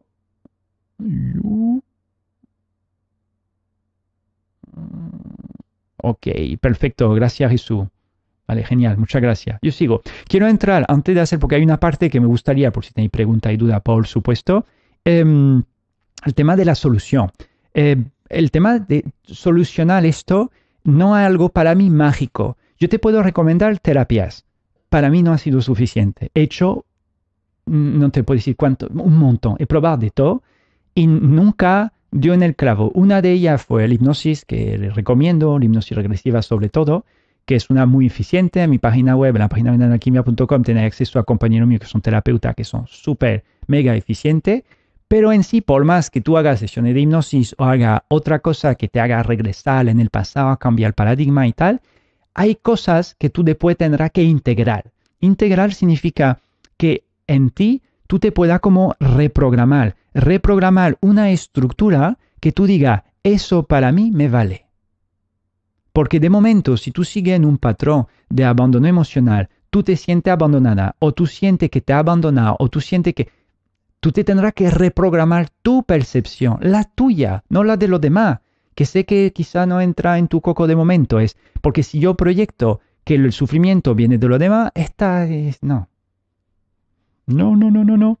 Está, está en nosotros qué podemos hacer para poder reprogramar para que ese sufrimiento no sea latente. A tener un sufrimiento dentro de que cabe cuando me di cuenta de eso es simplemente para avisarte que algo no va en ti. Cuando digo no va, no que esté roto, simplemente que hay, tú tienes que hacer cambios o modificaciones con tu, con tu vehículo de vida, este cuerpo, ¿vale? Para tomar decisiones distintas que te va a permitir reprogramar una nueva conducta en ti. Te lo digo, era un santo dependiente, dependiente hasta la médula por el tema del abandono emocional, que me va a abandonar, que voy a estar solo, no puedo estar sin pareja, hoy que me muero, que no sé qué. Y ahora mismo te digo, estoy solo conmigo mismo y me flipa. Es la antítesis. Un montón de terapia, un montón de camino, un montón de ensayo y error, hasta que me di cuenta que al final la clave es la reprogramación eficiente. Yo me he reprogramado. Reprogramar significa he empezado a elegir un camino que sentía que me correspondía, procurando vivir todo lo que yo anhelaba para después tener un reflejo permanente de una realidad donde yo dije, no, ahí no estoy abandonado. Ahí no me siento abandonado, es imposible. Y yo llegué a de tener escasez, por supuesto, el tema de pareja. Escasez de amistad no llegué tanto. Tenía la oportunidad, por mi forma de ser algo, de atraer bastante a, gente, eh, pero después no anhelaba esquemas de gente. Digo, quiero vivir una realidad con ese tipo de gente. ¿Dónde está la gente que hablan un poco como yo? Es que no la encontraba. Entonces al final estaba constantemente conmigo mismo, por más que estuviera rodeado de los demás, y yo dije, hay, que cambiar eso. Y empecé a cambiar o mi forma de hablar, mi forma de pensar. Dije, no, no me conviene tampoco. Y fue a raíz de estos últimos años, vamos a decir, sí, los últimos 10 años, donde empecé a tomar conciencia que yo, si yo quería sentirme de otra manera, necesitaba crear una vida que la más reflejante a lo que yo anhelaba. Si me explica bien. Es decir, yo no quiero vivir el abandono. ¿Por qué? Porque si yo me siento abandonado, yo voy a sufrir y yo no quiero sufrir más. Entonces, no se trata de evitar para que no te abandone, se trata de decir, hostia, ¿por qué me siento abandonado? ¿Qué hay en mí que no está completo? Porque al final básicamente es esto. Y yo me di cuenta que al final era por una falta de amor, una falta de reflejo hacia, hacia mí mismo, hacia la vida en general. Yo me sentía como vacío y diciendo, ¿dónde está el reflejo? ¿Dónde están las personas? Las personas que me van a reflejar la realidad que yo quiero, quiero, quiero, quiero vivir. Entonces, me di cuenta que básicamente, por mi parte, porque eso ha sido mi, mi forma de solventar eso, es que de crear la vida que tú anhelas.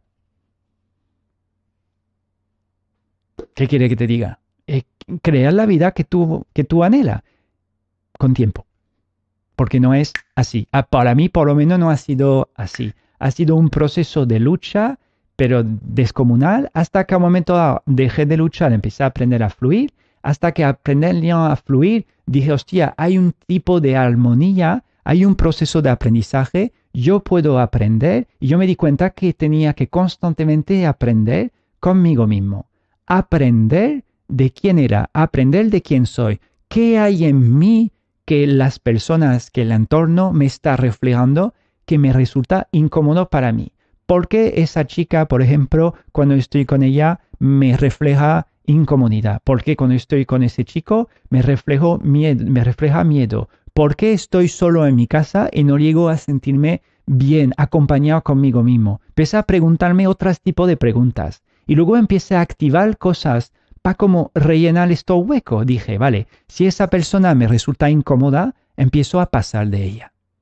Pasar de ella significa que no me junto con ella, básicamente porque más me junto con ella, más vivía un esquema que yo digo, es que no me gusta, pero más me juntaba con él o con otra persona, digo, hostia, me encanta. Y claro, empecé a, elegir mejor, elegir mejor, tomar nuevas decisiones. Cada vez que elegía mejor, me sentía mejor conmigo mismo, empezaba a vivir una vida donde constantemente el reflejo que percibía del mundo exterior, no me sentía solo, no me sentía diferente, no me, sentía, me sentía parecido positivamente, me sentía acompañado, me sentía apoyado, me sentía eh, empoderado, me sentía eh, atractivo, me sentía realizado, pero no fue con la primera tanda de seres que me dieron luz que, mi padre es el algo y mi madre pensaba que tenía traumas por un tubo, ¿vale? Eh, tuve que cambiar. Entonces, por ejemplo, frente a la familia que mi madre sigue por ahí, por el chat, supongo, yo llevo cuatro años sin verla, cinco. La quiero un montón, está ahí, le digo, te amo, lo que tú quieras, pero que yo prefiero, porque si estamos los dos juntos, nos peleamos.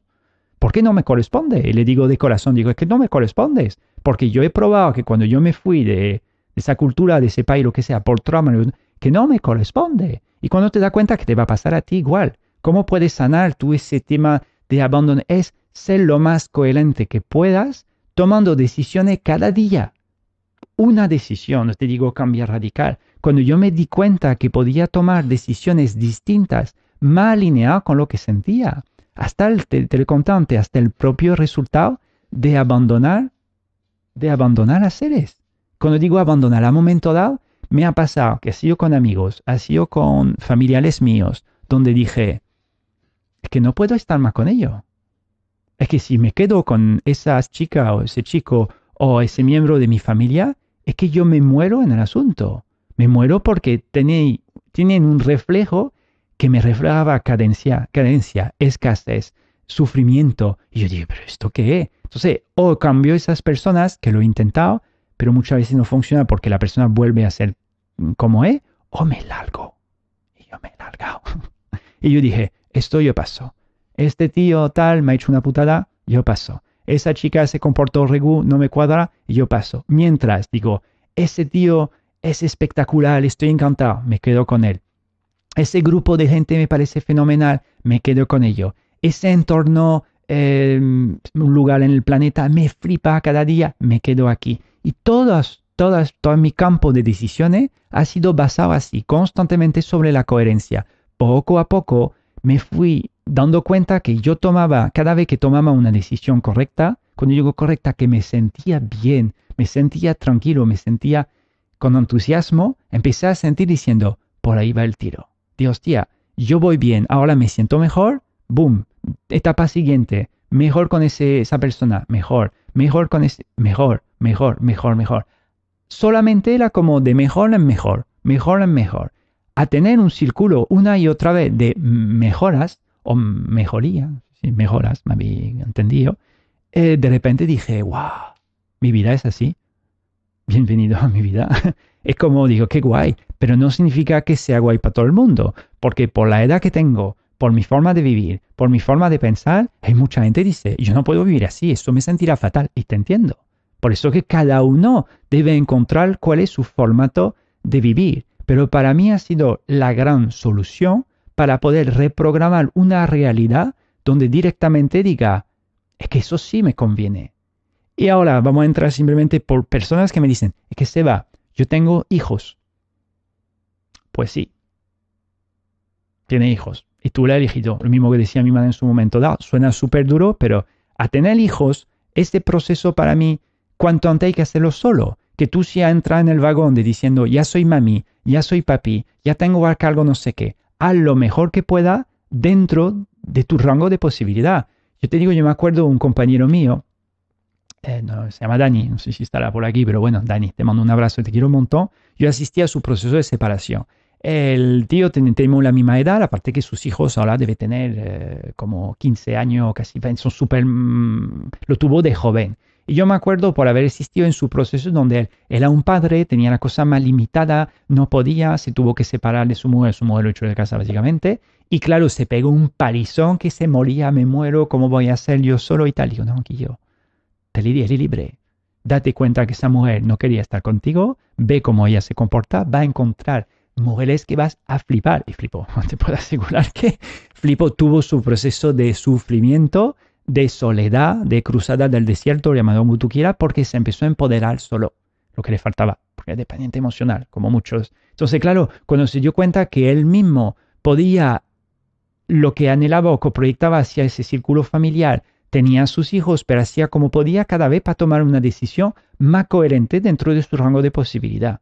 Cuando digo más coherente, puede ir tomar un vaso de agua cuando quiere beber. Es que básicamente es esto. No se trata tanto de si cambio de país, que también puede influir, pero bueno, requiere a veces o más valor o más posibilidades, que lo entiendo. Pero dentro de lo que cabe, para el cerebro, a partir del momento que es una decisión pequeña, por más pequeña que sea, que sea dentro de la coherencia, clavado, a tope. Eh, simplemente lo que quería mm, enfasar o darle un énfasis un poquito más es la noción de tiempo antes de pasar a, las preguntas. El tema del tiempo. Date tiempo. A mí cuando mm, me ha contado por ahí, no, con eso ya está solucionado. Yo he tardado, te lo digo ahora mismo, por eso hago un video, fíjate, y además con toda la cara del mundo diciendo, para adelante lo hago porque me siento bien de hacerlo. Se dio 36 años, 37 que cumplo hoy contigo, sino 36 años más o menos, donde todavía sentía diciendo, no, no capaz. No eres capaz aquí yo de estar solo, todavía estar solo contigo mismo te cuesta más, eh, no sé qué, tal. Ya, ahora sí.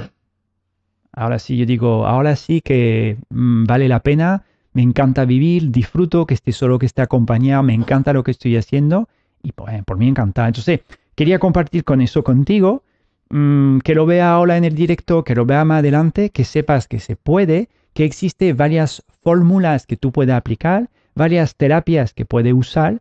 Eh, en la página web está también todo eso. Y yo quiero que te dé tiempo.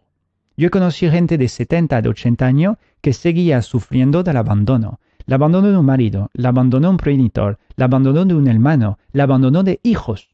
Porque también puede ser al revés. Mi madre ahora mismo se puede sentir abandonada por su hijo y tiene todo el derecho del mundo.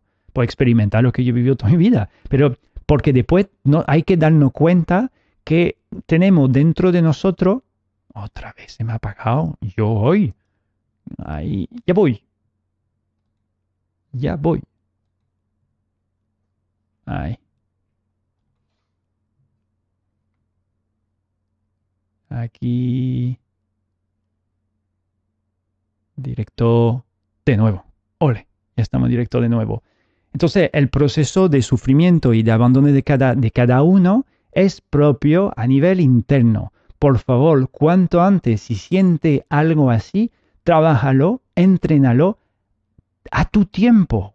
Es un proceso vital enorme, sobre todo si te lo han desde que tú eras eh, muy joven o muy chiquitito, muy chiquitita. Es algo enorme que está dentro de nosotros y a mí, en su caso, me ha puteado, o por lo menos que toda mi vida. Toda mi vida. Ahora, yo te digo, con la edad que tengo, tengo la sensación ahora de entrar en la vida, digo, ah, vale la pena vivir. He vivido muchas cosas súper guay, pero yo decía a mucha gente, vamos a decir que la reencarnación existe, ¿vale? Vamos a decir que existe. Yo me lo creo por lo menos, ¿vale? Y yo digo, antes, hace un año o dos, por más que había vivido muchas cosas, digo, no compensa volver. Y la gente me decía, ¿qué dice? ¿Le loco? Que no, no me compensa porque he, metido demasiados años de malestar para decir yo quiero volver a pasar lo mismo. Y seguramente al más de uno que esté escuchando eso, que la pasa fatal, porque no soy el único, hay un montón de gente que sufre lo más grande. Ahora sí, te lo digo, ahora sí, para mí compensa, yo estoy encantado. Y yo digo, ahora estoy arrancando, llevo ya tiempo así, pero arrancando un estilo de vida o algo que yo digo, hostia, ¿cómo vale la pena? Por favor, que el universo yo quiero morirme ahora. Tengo tantas cosas que quiero realizar y hacer experimentar y vivir, pero tardé un montón. Entonces, antes de entrar a la pregunta respuesta, en la página web de narquinia.com, tú tienes un montón de contenido que es gratis para poder ayudarte. Tú tienes contacto ahí con compañero mío que son terapeutas, que lo coloco ahí, que lo quiero un montón, son súper eficientes, que te puede echar una mano.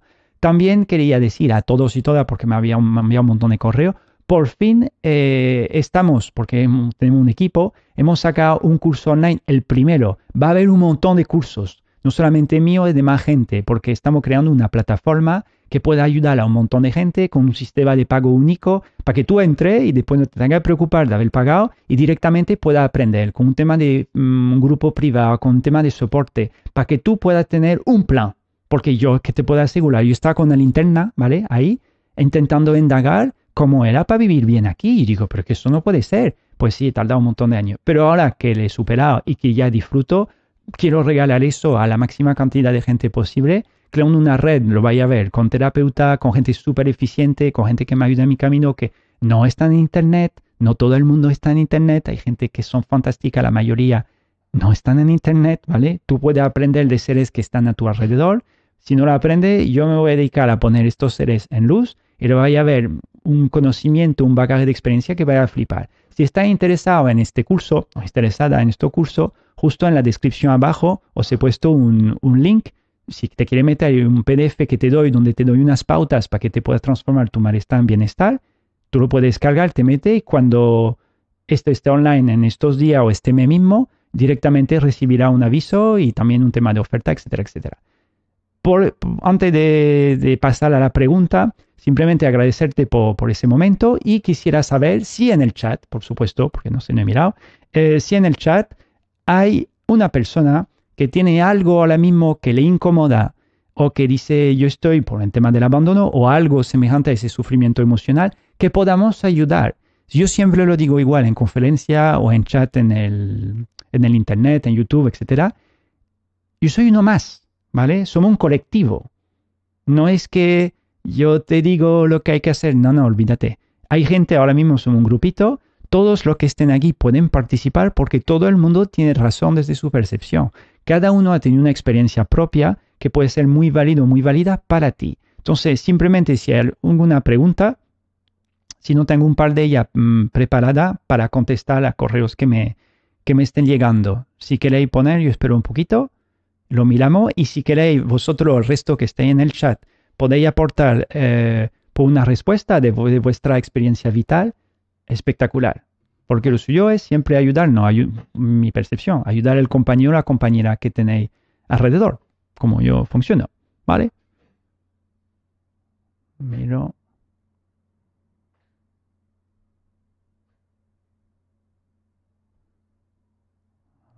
Preguntita.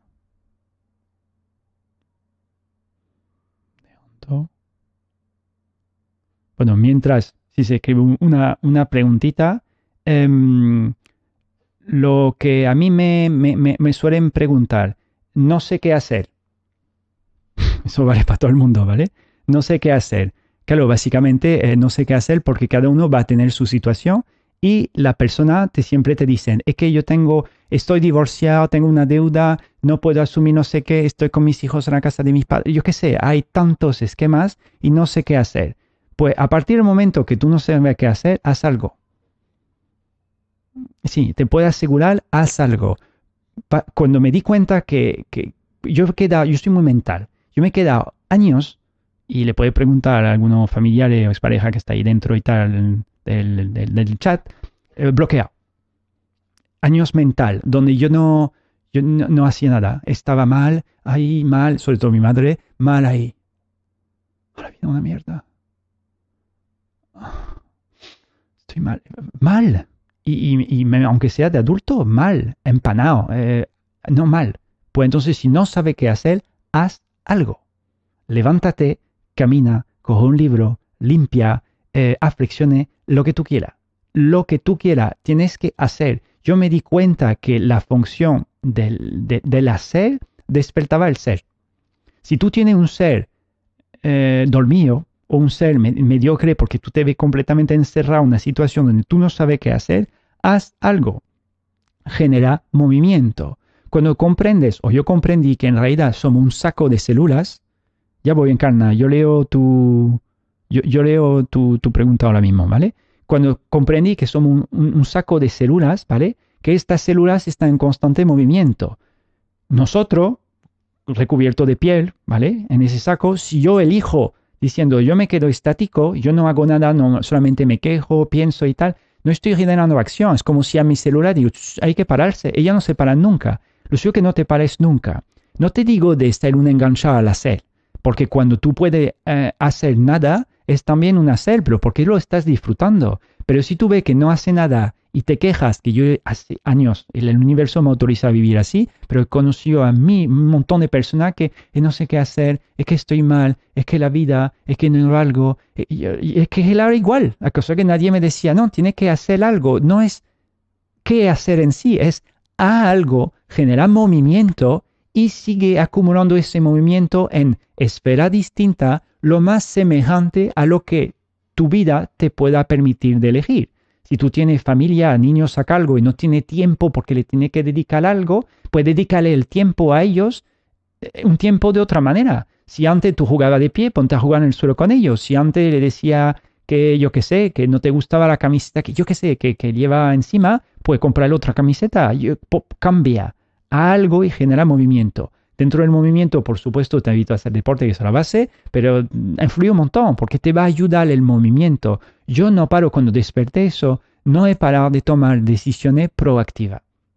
Ahora mismo en mi cumpleaños mucha gente me dice, ¿te va a ir por ahí? Digo, no, no, yo voy a crear mi video de YouTube porque tengo ganas, porque sé que haciendo ese video para mí, automáticamente en mi cerebro yo estoy creando una realidad nueva. Yo estoy experimentando algo que tengo poca experiencia de momento, estoy creando contacto nuevo, estoy aportando algo, pero también para mí es que movimiento nuevo. Eh, mañana voy a experimentar algo nuevo, voy a abrir un libro nuevo, voy a experimentar, experimentar, experimentar, experimentar. Que estoy cansado, descanso. Pero descanso porque realmente digo, oh, que me viene genial. Y estoy en realidad generando una toma de decisión de una hacer de descansar. Digo, oh, qué bien, descanso. Y soy contente a retomar acción. Entonces, cuanto antes, si no sabes qué hacer, da igual la situación, toma acción. Voy a ver, preguntas. Eh, gracias, Seba. Tú has tardado 36 años en reconocerte. Yo tardé 60 años y un infarto cerebral para darme cuenta de que estaba sobreviviendo y no viviendo. Pues ole tú. 60 tacos, el doble. Pero bueno, ole, tú vienes de otra generación, piénsalo. Eh, ¿Se ha apagado el asunto?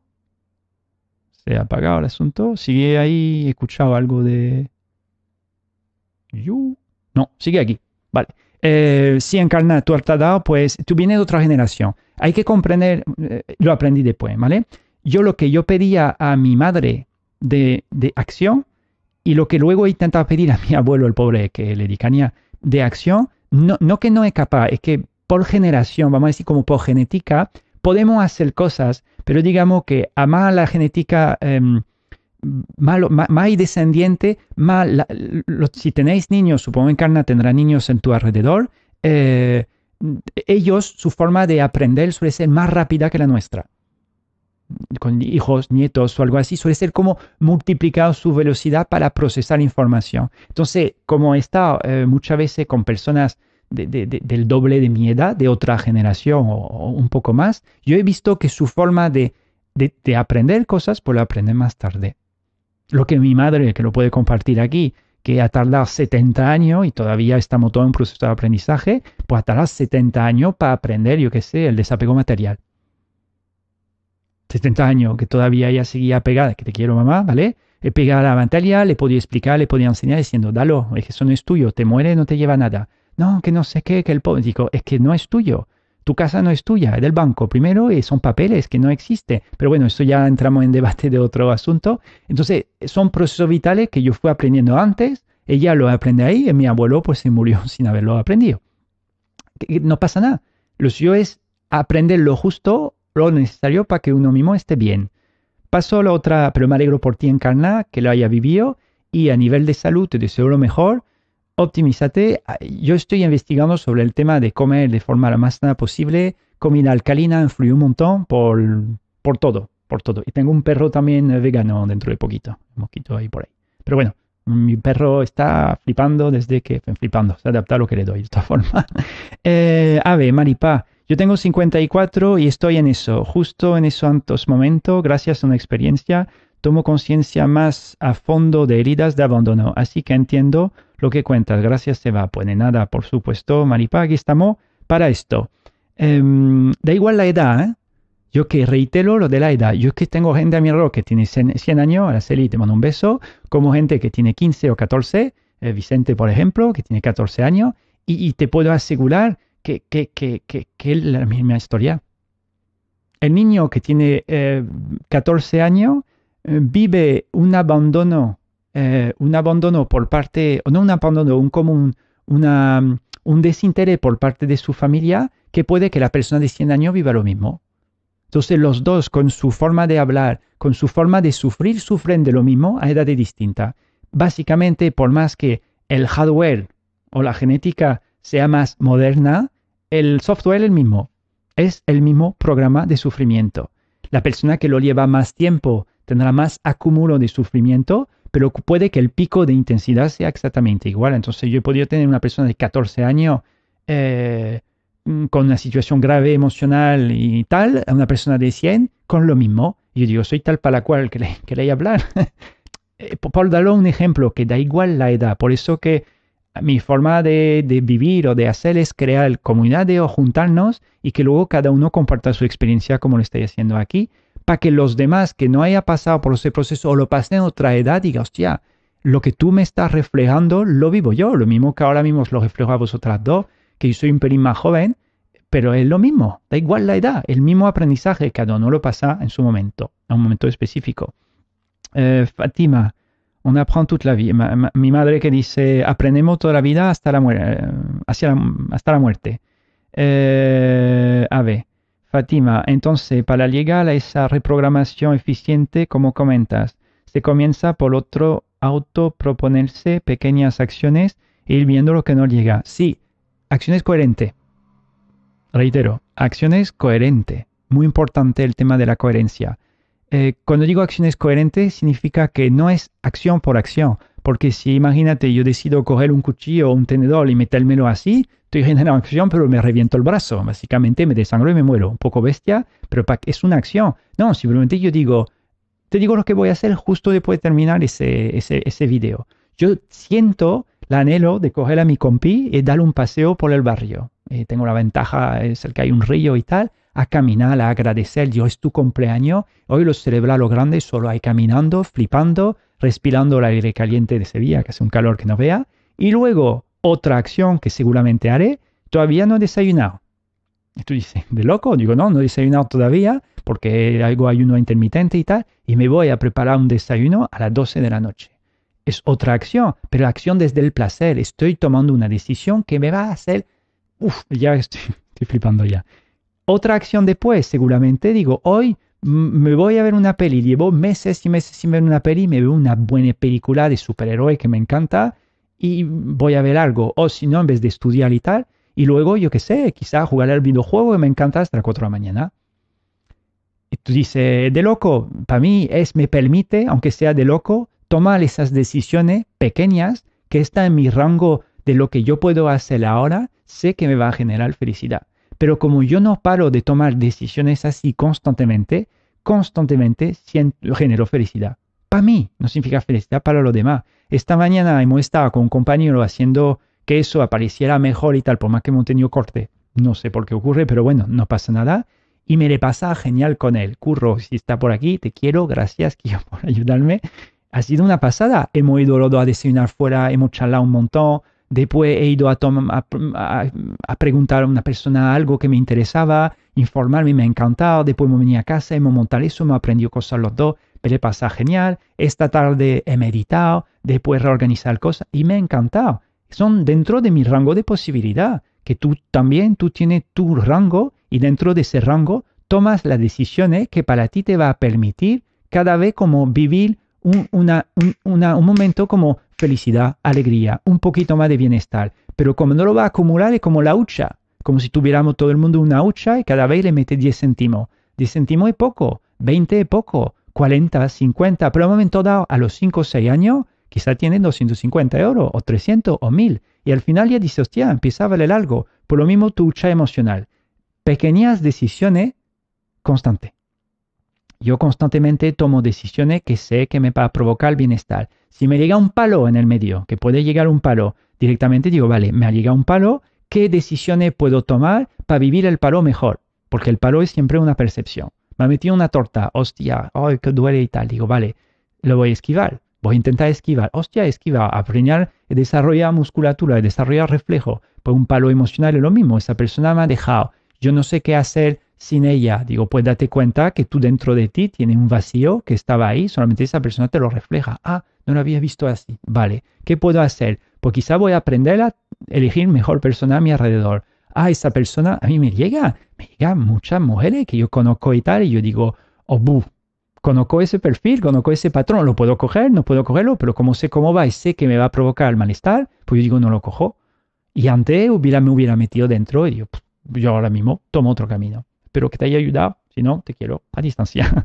vale, a ver, por ahí. Eh, se comienza así, lo hemos visto. Marta, eh, Martita, por aquí pregunta una amiga que cómo has llegado a alejarte de alguien sin sentirte culpable. Muy buena pregunta. Por aquí estoy descubriendo eso. Fátima, gracias. El regalo que me has hecho hoy, a mí me lo aporta. Ah, vale, pues genial. Entonces, Marta, la pregunta de Marta o de la amiga de Marta. ¿Cómo llega a alejarte de alguien sin sentirte culpable? Eh, claro, es la pregunta clave. Yo, igual como el un santo dependiente, he pasado por un proceso de culpa durante años. El único ser humano que no llegaba a soltar era mi madre al principio era mis amigos súper comprometidos, mi familia súper comprometida y tal. La cosa que me llevaba, entre comillas, palos emocionales porque el reflejo de esas personas que yo percibía no era lo que quería ver. Yo vengo, nací en Francia. Los franceses, no, no habla mucho menos mi madre en el chat, son otro, otro, otro chip, otra forma de ser. Yo que sí he nacido ahí, pero tengo algo en mí que no encajaba en esa cultura. Yo soy de, de tocar. Yo soy de abrazar, de dar beso, pero todo eso lo tenía de dentro y ante ahí un país más frío y más distante. Sí, yo iba reprimido. Soy muy tocón, de, me encanta uh, ese apretón fuerte que en España o en los países hispanohablantes se, da a, tope, por eso vivo aquí. Eh, pero todo eso lo tenía de dentro, pero frustrado. Ahí era mucho más frío todo. Yo no soy de horario, ¿vale? El horario, eh, el horario andaluz, en verano, elástico, ¿vale? Pues en Francia todo protocolario, que hay que quedar, para ver un amigo había que, tardar tres semanas. No, es que no puedo, a tal hora, a las cuatro y media, veinte, quedamos. Yo dije, pero no funciona así. A mí alguien me llama a mi portal, le abro, mi vecino. Yo tenía otro chip. Mi abuelo era semejante. Cogí de ello, pero lo admité como válido. Entonces, para contestar a la amiga de Marta, el sentimiento de culpa. Yo en momento dado, cuando me di cuenta que yo no hacía lo que yo esperaban de mí, y yo intentaba para no soltarle eh, hacer lo que ellos esperaban de mí, pero si yo me iba de ello, yo me sentía culpable porque digo, es que no, no soy como ellos esperan de mí. Porque tú piensas que muchas veces la culpabilidad es porque hay como una carencia de, de amor por parte del reflejo de esas personas hacia ti. Si a mi padre le digo que no y mi padre se ofusca y yo me siento eh, culpable, en mi caso mi padre está complicado, y yo me siento culpable, es que la culpa yo la tengo dentro. Mi padre solamente me refleja, me activa eso. Y cuando yo me di cuenta que en realidad mi padre o quien sea al final que no me correspondía. Yo sido súper drástico. Yo he construido lo que llamo una familia del alma, una familia planetaria. Yo no tengo diferencia entre mi madre, mi vecino, mi abuelo, mi novia. Yo lo veo como seres que cumplen una función conmigo de aprendizaje que yo quiero y yo comparto con ellos un camino. Antes no era así, era muy protocolario, porque había nacido una familia protocolaria. Papá, mamá, el man, papá, no hay papá, ¿vale? Mamá, abuelo, el profesor, el no sé qué, a la izquierda, a la derecha, a la no sé qué una mierda. Para mí, por lo menos, una basura, porque esto condicionante me apretaló tanto que yo no era capaz de vivir emocionalmente. Digo, es que me muero. Y cuando me liberé, empecé a, cambiar. Digo, hostia, yo puedo hablar otro idioma. Ay, pero si hablo otro idioma encima me siento mejor hablando un idioma que no el mío que me han dado desde el inicio. Digo, me sentía culpable hasta eso, porque digo, ¿cómo puede ser? Hasta que después me di cuenta que cuando tomaba esos nuevos caminos o esas nuevas decisiones desde un bienestar, yo dije, pero me siento mejor. Cuando yo hablo andaluz o hablo español, es que me siento mucho más alegre cuando hablo francés. Cuando hablo francés me apagó. Y yo digo, pues yo no hablo más francés. Que lo puedo hablar, que me lo sé, que hablo de vez en cuando si hay francés o me llama y tal. Que puedo hablar inglés, puedo hablar inglés encantado, que hablo portugués, me apaño en portugués. Pero digo, uh, sí, me voy cambio. Entonces, para la amiga de Marta que ha escrito eh, el sentimiento de culpa, que te entiendo, que lo va a vivir, que lo va a pasar, pero la culpa, si no la aprieta hasta el final, es como un grano un poco pocho, ¿sabes? Hay que apretar, apretar, apretar hasta que salga la raíz. Yo viví mi culpa al máximo. Entonces, cuando empecé a dejar que la culpa diciendo, pues yo voy a observar la culpa, esa persona no la voy a llamar más. Y digo, hostia, me siento culpable. ¿Qué va a pasar con ella? Lo he dejado, la he dejado que es no sé qué. Y hasta que empecé a decir, pero estoy más tranquilo.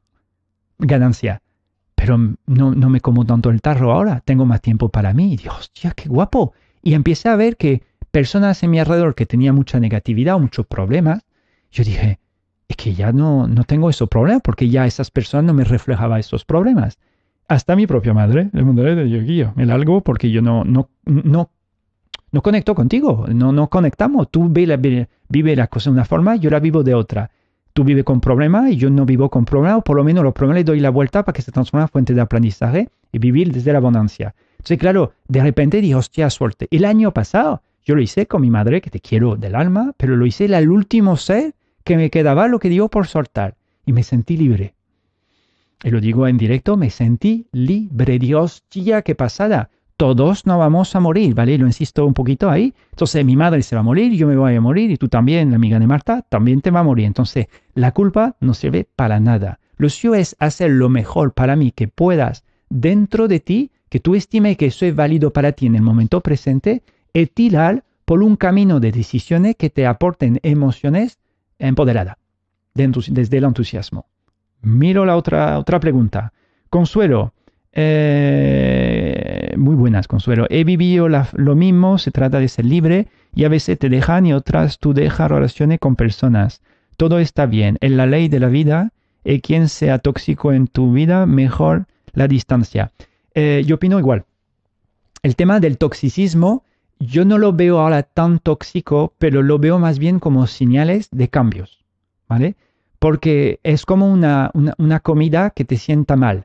Eh, yo puedo, yo qué sé, tú puedes probar algo que de, de fuera tú dices, oh, qué, qué, bonito esa manzana, por decir una fruta.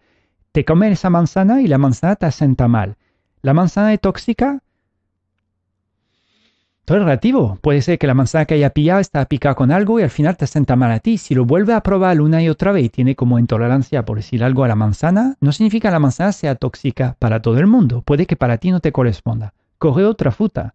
La, manzana puede ser Roberto, Pepito, Alejandro, eh, Patricia o quien sea. Entonces a partir de ahí yo me di cuenta que seres que no entraba o que yo sentía que no entraba en mi campo de vibración, donde yo dije, hostia, qué guay, al principio era muy radical y ahora intento observar en el abanico de esta persona la parte o la onda que yo digo me vale.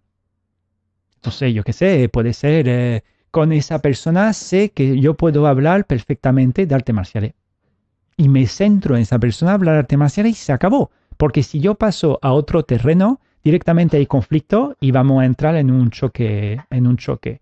Entonces, automáticamente, si te pasa esto eh, Em, consuelo, o bueno, consuelo con quien sea, escoger siempre lo más bonito que podáis de lo que os, de lo que os rodea, que sea seres o entorno. Si no puedes, cambia. Cambia, toma una decisión para llevarte a otro terreno, a otra experiencia que seas más valiosa para ti. Hay miles de sitios en el planeta, hay miles de personas en el planeta, hay miles de tareas, de cosas por hacer y por crear. Hay algo para ti fijo, ¿vale? Vuelvo a, a, los comentarios. Dice mi amiga Mati que muchas gracias y que eres muy lindo. Ah, vale. Bueno, muchas gracias Mati, pero haberte ayudado en tu proceso, en tu camino, tu camino vital. A mí me hubiera gustado simplemente porque yo puedo hablar, hablar, hablar, hablar, que si entre vosotros lo que sigue presente, si queréis comunicar, porque básicamente lo mismo que lo mismo que Consuelo o lo mismo que, que Fatima, que Malipá, Encarna, eh, todo el mundo tiene experiencia vital y todo el mundo lleva una sabiduría. Entonces, todos podemos comunicarnos entre nosotros y, aprender uno del otro. Yo me di cuenta, si os puedo regalar ese mini regalo, eh, que lo aprendí tarde, que cualquier ser humano que está a tu lado te puede, te puede enseñar algo. No digo que te lo va a enseñar de su propia boca, pero tú puedes aprender o sacar un aprendizaje de esa persona. Cuando yo he visto gente súper negativa, súper mala, me ayuda a, Ellos me reflejaban. Lo que aprendí de ellos es que yo no quiero estar más con ellos. Eso sí me explico. Es que como si yo no están en mi vida, yo, no sé cómo, aparte si alguien me lo hubiera enseñado, pero yo tuve que aprender a base de palo. Y yo dije, hostia, qué potente, esa persona tan negativa que, y mi padrino, por decir algo, que no es el caso en Encanto, ¿vale? Pero que mi padrino es que no lo soportó y yo no lo soporto, y yo me quedo con él, y voy a la cena, y voy no sé qué, y hasta un momento ahí dije, no, que ese tío en realidad me está diciendo que eso es, no me corresponde, y te quita del medio. Y cuando de repente te quita del medio, pasando el tránsito de la culpa si la siente, disminuye porque pasa un vagón genial. Y cuando te metes en el vagón del tren, que es mucho mejor para ti a nivel emocional, empieza a volar, empieza a flipar. Entonces, yo te recomiendo o recomiendo lo que esté aquí presente y lo que vaya a ver ese video en el futuro cercano, tomar decisiones que, es, que te pueda hacer sentirte cada vez mejor. Que tú no sabes qué tomar, muévete, mueve tu santo culo. Levántate, camina, a deporte, actívate, haz cosas que no hacía ayer, haz cosas nuevas, experimenta cosas nuevas. Tenemos hoy en día, gracias a la nueva tecnología, que sea ahora mismo estamos pasando una época rara, pero que tener, gracias a la nueva tecnología, un acceso a información, a cambio de paradigma, a cambio de idea, en 0,2. Nuestros ancestros tenían mucha sabiduría, pero para emitir un cambio de paradigma, puff, tardaban por un siglo, 50 años, un trabajo para toda la vida. Que por qué no? Si estaban felices, pero si no eran felices, imagínate. Conocí así de gente. Pregunta últimas antes de, eh, de cerrar el asunto de, de hoy.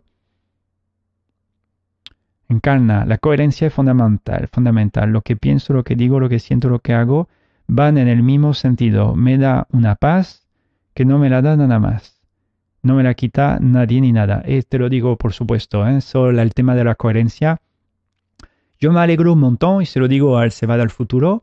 aprender a estar solo. Aprender a estar solo y bien, eso debería ser la formación que nuestro padre nos deberían dar. Cuando digo solo no significa eh, completamente eh, dejado sin tener contacto ninguno. Simplemente que cuanto antes, si él es mami y tiene críos o y no eres capaz de estar sola, porque muchas veces he conocido a muchas madres que no son capaces de estar sola, por eso tienen niños, el caso de la mía, ¿vale? Pero bueno, eh, ha aprendido ya a base de palo a estar ella sola. Ella y yo ahora mismo cuando hablamos, pues por más que tengamos 32 años de diferencia, vivimos tal para cual. Ella está bien sola, es capaz de quedarse X tiempo con ella misma, y yo también. O sea que yo tardé bastante, ella tardó lo que ha tenido que tardar. Cuanto antes aprender a, empoderarte tú de lo que dice, de lo que hace, de lo que eres, a tu velocidad, con tu tiempo, y muchas veces, si eres más mayor de edad, tal vez tendrá que pasar por lo que te conta esa reprogramación de software, de programa que tú tienes, que vienen de, del pack de la infancia, y de todo lo que nos ha taladrado ahí y nos hemos quedado ahí andando hacia adelante. En fin, em, simplemente pues quiero agradecer a todo lo que ha participado, que había participado en el chat. Gracias por vuestro tiempo, tu tiempo, por estar aquí por haberte dedicado. Ah, se me ha ido otra vez el, el chiringuito. A ver. A ver, ya voy, ¿eh? Amigo. Ah, ya entiendo lo que ha pasado. Ah, ya voy. Iniciar grabación. Ya voy. Se ha cortado, pero aquí estoy en el audio. ¿Estamos juntos? Concluyendo. Ahí. ¿Estamos juntos? Sí. Eh, gracias a ti, Seba. Tienes un acento trianero genial. Sí, vivo en Triana. Ole. Em, y simplemente para concluir del todo, antes que se me pete el ordenador, parece, porque no tiene más espacio, em, simplemente deciros que este mes se lanza mi primer curso, eh, de momento es el mío, pero va a llegar mucho más, más adelante. Os invito, te invito a, meterte justo en el enlace abajo en la descripción que te he puesto ahí. Tú tienes además un, manual descargable donde te explico ciertos pasos para realmente transformar tu malestar en, en, bienestar y al mismo tiempo a meterte en esa base de datos. Yo te aviso cuanto antes salga y si te interesa, métete porque es algo que, vamos, es que yo, estoy flipando ya con lo que va, lo que va, lo que va a ocurrir. Pues básicamente eso. Muchas gracias por haber asistido a todos y todas. Un placer. Espero veros eh, pronto por el canal de Nalquimia. Si no lo he hecho todavía, dale a suscribir en el botoncito. Y si no, no me voy por el blog o por las futuras conferencias y, y quedas que solemos hacer. Un placer. Bye bye. Adiós.